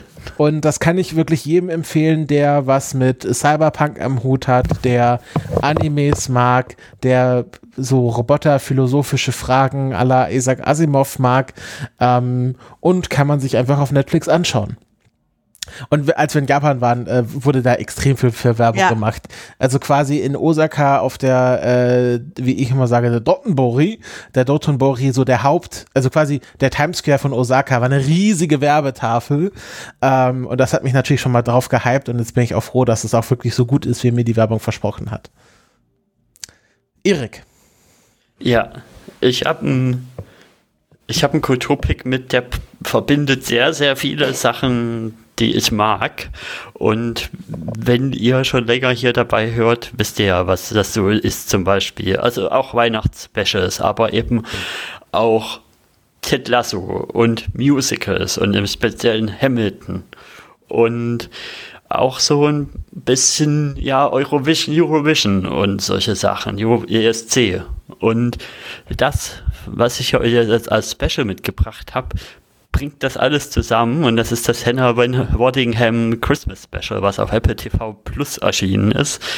Und ja, da macht Hannah Waddingham eben ein Christmas Special auf der Bühne. Passt ja auch gut in die Zeit, um wollte ich euch noch mal ein bisschen mit was Weihnachtlichen im Letz in der letzten Folge des Jahres aus dem Jahr herausschicken und sie singt da sehr viele schöne weihnachtliche Lieder, hat viele Gueststars, eben Leslie Odom Jr. von Hamilton zum Beispiel, den kompletten Cast, glaube ich, von Ted Lasso und sie hat eben auch den einen, der für Eurovision für Großbritannien mal eingetreten ist. Wie hieß der noch? Der Blonde. Der ist auch dabei. Der, der jetzt der zweiter Platz gemacht hat neulich. Der zweiter Platz Ach, Sam gemacht. Ryder. Äh, Sam Ryder. Sam Ryder, genau, ist auch dabei. Und ja, es macht sehr viel Spaß, ist sehr wholesome, wie wir immer so gerne sagen, und kann ich nur empfehlen. Und Becky, du wolltest es, glaube ich, auch ursprünglich Ich war kurz davor, ich habe das bis jetzt nur so, also ich habe es noch nicht mit voller Konzentration geguckt, sondern es ist auch so etwas, was während der Arbeit bei mir nebenbei lief. Ähm, aber es hat mir schon sehr gut gefallen. Sie ist auch einfach, Hedda Waddingham ist einfach was für eine coole Person irgendwie. Ja, richtig cool. Schön, dass du das gepickt hast, Erik. Ja, dann haben wir noch einen äh, Podcast-Gruß. Ja, ich habe mir ganz kurz überlegt, ob ich den Move bringe und mich selber grüße. habe mich dann aber äh, doch umentschieden und dachte, ach Mensch, beim letzten Mal war ich so schön thematisch passend, dann mache ich das heute auch, aber bezogen auf meinen Kulturpick und habe den Podcast Nerd ist ihr Hobby dabei. Das ist äh, ein Podcast von äh, Jasmin und Serena machen den. Hauptsächlich geht es, oder es geht generell viel um äh, Rollenspiele, verschiedene Arten von, also Rollenspielen im Sinne von RPGs. Ähm, ja, es geht auch um andere Arten von Rollenspielen. Also solche Themen werden, also Themen wie Kink und sowas werden da nicht außen vor gelassen. Generell alles aus einer queeren und sehr emanzi- emanzipatorischen Perspektive, aber auch viel zu popkulturellen Themen generell. Das von Adams Family, jetzt zuletzt die Folge ging es um Cozy Horror. Da gab es dann verschiedene Ausrichtungen. Es ist immer ein bisschen bunt gemischt, aber solche Themen werden da halt aufgegriffen, also welche Arten von RPGs gibt's, wie werden die gespielt, welche Sachen sind da zu beachten? Und äh, welche Themen kann man da behandeln? Und das teilweise dann eben auch kombiniert mit popkulturellen Themen, was auch ganz spannend macht, gerade, äh, weil ich es gerade schon gesagt habe, zum Adams Family, da haben sie dann auch kurz drüber gesprochen, dass man auch im Setting der Adams Family eben auch ein RPG im Sinne von das schwarze Auge oder D&D ansiedeln könnte und so weiter. Ganz spannend, also für alle, die solche Themen interessieren oder da generell sich vielleicht ein bisschen informieren wollen, kann ich den nur empfehlen. Gibt es seit 2019, kommen, wenn ich es richtig im Blick habe, eigentlich jeden Monat eine neue Folge. Und ja, wie gesagt, wenn das Interesse da ist, sind, ich habe nicht alle Folgen gehört, weil auch bei mir ist natürlich nicht für alles ein Interesse da. Aber äh, alles, was ich gehört habe, kann ich sehr empfehlen und dachte, ich bringe den hier einfach nochmal ein. Freut mich natürlich sehr, weil äh, mit Jasmin bin ich ja auch bei Früff verbandelt Aha. und äh, so bleibt wieder alles in der Familie hier. Das fand er mein Podcast-Universum enttäuscht nie. Schaffnergrüße gehen raus. Apropos Schaffnergrüße. Na, habt ihr gemerkt, wie gut ich diese Überleitung gemacht habe? Fremdpodcasten habe ich ausnahmsweise mal ich was zu berichten. Ich war nämlich zu Gast bei den Bahnhelden, äh, bei Dennis und äh, Cornelis, ähm, um über das Thema Bahnfahren in Japan zu sprechen. Ähm, die Folge ist zum Zeitpunkt der Aufnahme noch nicht erschienen. Ähm, ich hoffe aber, wenn ihr das hört, ist sie schon entschieden. Wenn das noch nicht der Fall sein sollte, einfach mal vorsichtshalber den gesamten Podcast hören. Wenn ihr dann alle Folgen nachgehört habt, dann ist bestimmt meine Folge auch da. ähm, ja, es hat sehr viel Spaß gemacht. Wir haben uns äh, sehr nett unterhalten. Das ist aber auch sehr gut, weil Cornelis war nämlich ähm, irgendwann vor, kurz vor Corona in Japan und wir konnten da so ein bisschen Notizen vergleichen. Ähm, und ich fand, es ist eine sehr runde Folge, wo wir sehr viel angeschnitten haben und hört einfach mal rein. Sehr schön. Bahnhelden. Dann sind wir am Ende. Es geht nochmal, ähm, es, es begab sich zu einer Zeit, dass äh, Kaiserin Rebecca äh, ein Erlass brachte, dass alle Audiokommentare einreichen ja, sollten. Leute, ihr habt jetzt hier knapp äh, zwei Stunden und ein bisschen zugehört Und, es kommt noch Outtake. hattet quasi richtig viel Zeit, euch äh, schon mal zu überlegen, was euer Film und eure Serie des Jahres ist. Und am besten greift ihr euch jetzt gleich euer Smartphone und nehmt es auf. Oder ihr verabredet euch mit jemandem, um äh, den Audiokommentar gemeinsam Soll ich direkt einsprechen oder? Sehr gut. Und äh, schickt uns das. Also wir, ich bin schon, also schickt mir das vor allem. Die, die anderen beiden dürfen ja immer vorher noch nichts wissen. Schickt mir das. Meine E-Mail-Adresse steht auf der Website. Äh, Telegram, Agenda-Beitrag findet ihr mich. Äh, alle möglichen sozialen Netzwerke. Ich freue mich über jeden Download-Link irgendwo hin. Ich nehme jedes Format. Ich kriege das irgendwie umgewandelt. Äh, äh, Hauptsache, es kommt was von euch. Wir freuen uns wirklich schon wie Bolle auf diese Sendung. Es ist wirklich immer die Lieblingssendung im ganzen Jahr. Wir nehmen ein ganzes Wochenende auf. Ich weiß nicht, ob man das hinterher merkt. Also wir, wir sind da ein ganzes Wochenende damit beschäftigt und äh, ja, das wird schön. Bis dahin genießt alle noch die ruhigen Tage zwischen den Jahren, die ihr hoffentlich habt. Ja, so Äh, ruhig wie die Tage bei Steffi vom Fenster sind. falls man es noch hört. Ähm, äh, genau, kommt gut ins neue Jahr und dann hören wir uns alle zum Jahresrückblick. Nee, wie heißt das? Jahresabschlussgala. Äh. Jahresabschlussgala. Andere machen Jahresrückblicke, wir machen eine Jahresabschlussgala. Bis dahin, adieu mit Ö. Äh, Bad Schausing. Auf Wiederhören. Hasta la pasta.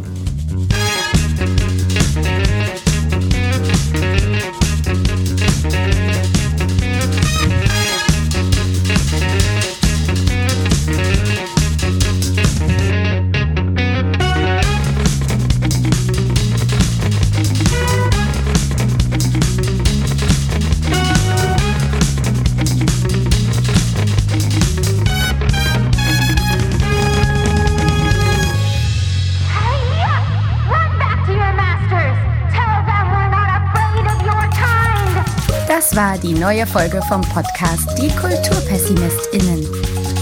Unter kultpest.de findet ihr alle Möglichkeiten zur Kontaktaufnahme und zur Unterstützung von Becky, Christopher und Erik.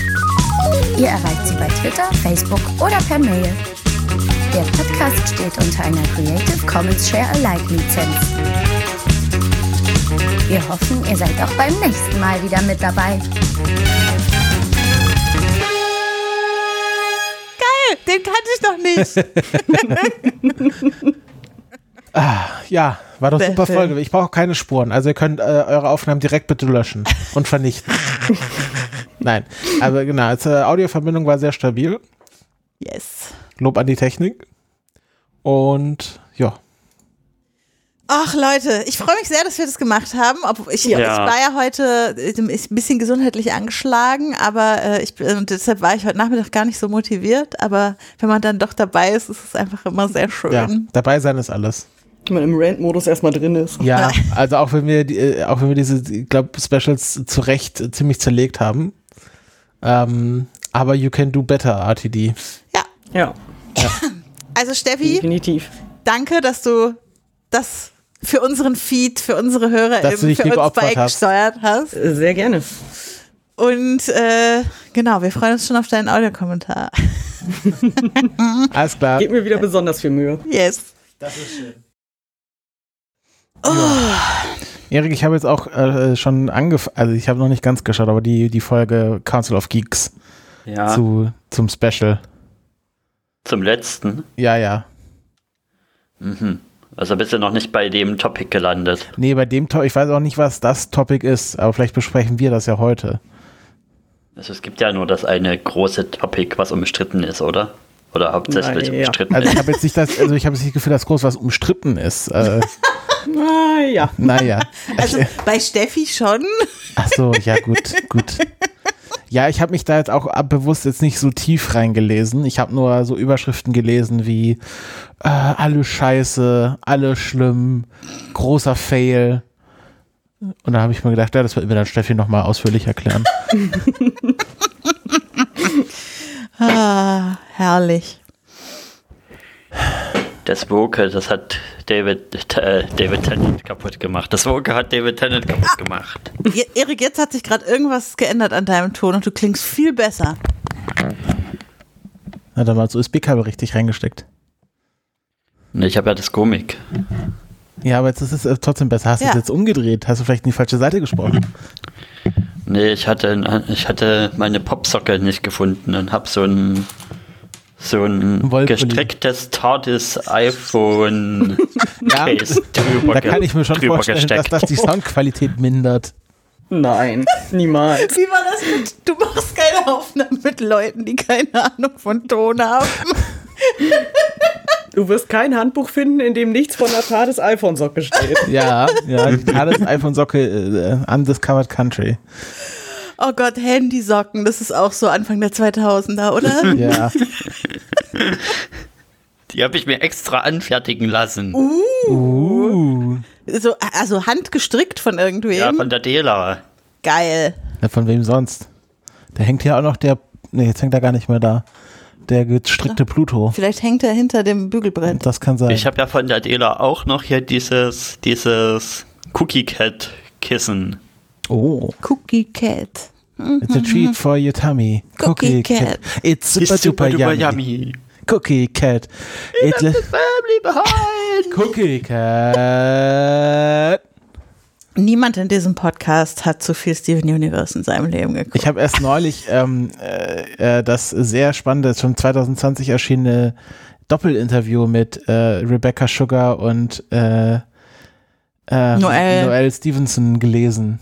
Das war sehr Ja. spannend. Das war sehr aufschlussreich. Wo sie beide Noel erzählt haben. Stevenson war nochmal Shira.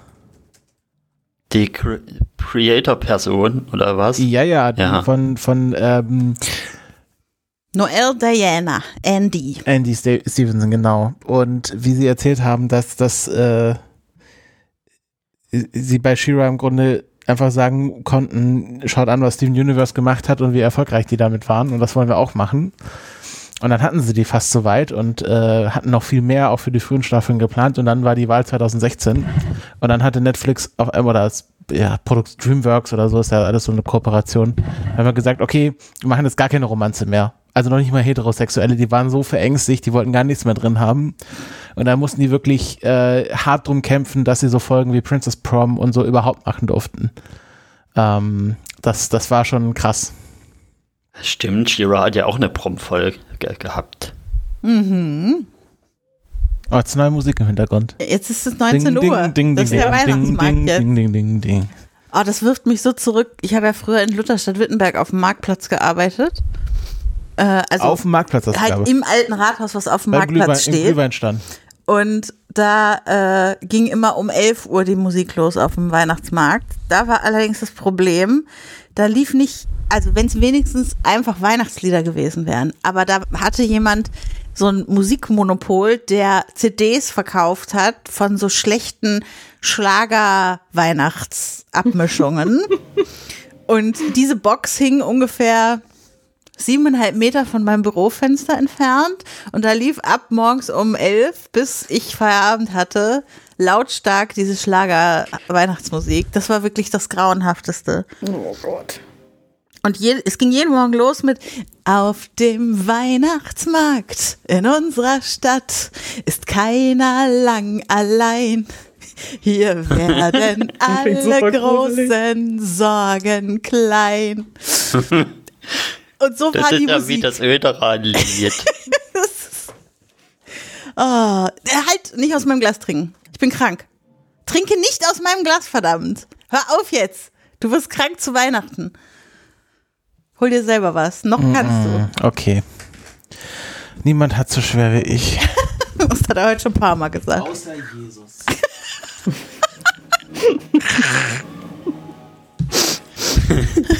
Außer Jesus. Der ist noch gar nicht geboren. Wir sind ja noch vor Weihnachten. Ajo. Ich weiß ja auch nicht. Fällst du jetzt gleich ins Öderanische, wo du einmal Nee. ans Öderan-Lied gedacht Das hast? ist ja Familie Heinz Becker. Ach so, ah, ah, ah, das Weihnachten. Ah, Leute. Ja. Ja, Christopher singt das, in der Küche. für mich ist es ja so sehr Weihnachten, dass ich die Familie Heinz Becker Melodie immer als Weihnachtsmelodie sehe. Aber du weißt schon, dass das nur eine Folge von Ja. Familie Heinz Becker Das ist die einzige Folge, die ich davon gesehen habe. Sehr oft. Jedes Jahr. Alle Jahre wieder, könnte man sagen. Familie Heinz Becker.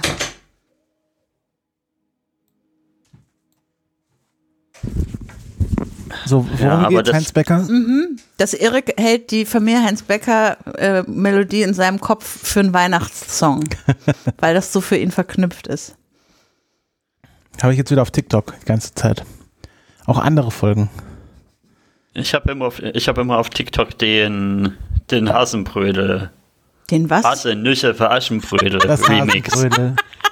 Der Hasenbrötel-Remix. Drei Hasen für Nüsselschüttel.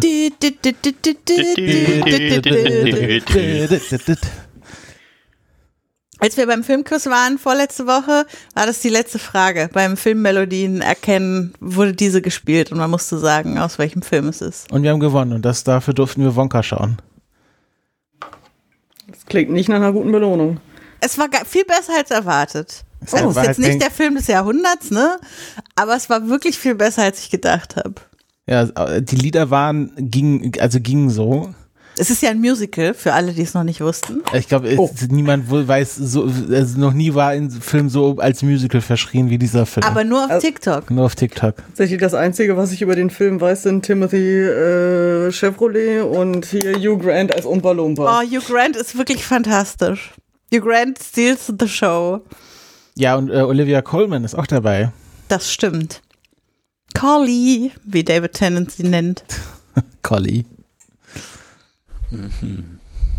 Ja, aber Hugh Grant als Umpa Lumpa ist schon, ich glaube, Hugh Grant ist jetzt an dem Moment in seiner Karriere, wo Robert De Niro irgendwann war, wo er dann angefangen, also wo Robert De Niro dann angefangen hat, nur noch solche äh, Dirty Grandpa-Filme zu machen. Und äh, Hugh Grant ist jetzt halt an dem Punkt, wo er nur noch so quirky Villains spielt. Also Also Wonka ist auch ein Dirty Grandpa-Film. Nein, ich wollte es jetzt eher so in eine Reihe stellen mit Paddington 2 oder dem Dungeons and Dragons Film von seiner, der ja, Art der aber Rollen. dann hat äh, Hugh Grant doch immer noch einen besseren als Agenten als Robert De Niro, weil der jetzt nicht so Sachen macht wie Meet the Fockers oder so. Ja, aber ich glaube, Robert De Niro will genau das. Ja, aber der hat, hat, macht schon noch bessere Filme. Hugh Grant wiederum fand es ja wohl richtig scheiße, Wonka zu drehen und Echt? hatte überhaupt keinen Bock auf die Szene. Echt? Ja, ich glaube, das ist halt auch ein bisschen boring, wenn du da die ganze Zeit in, vor so einem Greenscreen rumhampelst und nur dein Gesicht eigentlich wichtig ist und so. Naja. Hm, das Gesicht. Umpa Lumpa, dumpedi du. Sehr musikalische Folge hier heute. Wer bis zu den Outtakes durchhält, der gewinnt. Ja, der hat schon verloren. Wer verliert, hat schon verloren. Wer nicht wagt, der ist auf der sicheren Seite. Wer nicht wagt, der gräbt anderen eine Grube. Hatten wir doch auch gestern so einen TikTok, oder? Das war wohl ein Schuss in die Porzellankiste. Oder wie ich immer sage, ohne Ball kein Tor. Ohne Ball kein Tor, genau, den fand ich auch sehr gut. Ah, so, Wollema. Ja, Alle Masserei lasse. Wir, wir müssen noch heute über, Kommt mir bekannt vor. wir müssen heute über zwei so eine Specials reden. Es gab ja einen Discovery Pen, einen Discovery Pen Adventskalender erst letztens, ne? Karnevalsfolge. Oh Gott, mit die ganze Zeit. Du, du, du, Nee, aber Nein. mit die ganze Zeit diesen kölschen Akzent. Also ich, ich kann das irgendwie überhaupt nicht so leiden, wenn so Leute in Podcasts auf einmal dieses so distinguierte Kölsche machen. Naja, wenn es ihr eigener Dialekt ist, dann finde Ja. ich immer gerne. Tut es. Ich Ja. will Dialekt in Podcasts hören. Hätte ich dann lieber nicht Unerbüchs da reinschreiben sollen. Doch, unbedingt. Ein Schudi und seine Unerbüchs. Immerhin gab es sie. Also, Immerhin war sie weiß. Gut, So, auf ja, geht's. immerhin ein. Doktor hatte noch eine Unerbüchs an. dir bleibt keine Hose trocken. Bei dem anderen war sie ja nicht zu sehen. Man, wer- immer wenn man die Unterhose des Doktors nicht sieht, sollte man davon ausgehen, dass er keine trägt. Aha. Ist das Das eine große eine Doktorweisheit? Gerade eine die- Regel, die ich Eindeutig aufgestellt kennen, ja. habe. Das ist eindeutig kennen. Ja. Sehr schön. Glaubt ihr eigentlich, dem Doktor seine Taschen sind auch größer im Inneren?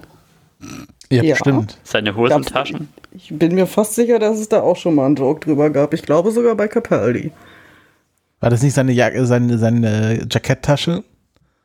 Ja, Das mein. kann gut sein. Tasche ist Tasche. Tasche ist Tasche, ja.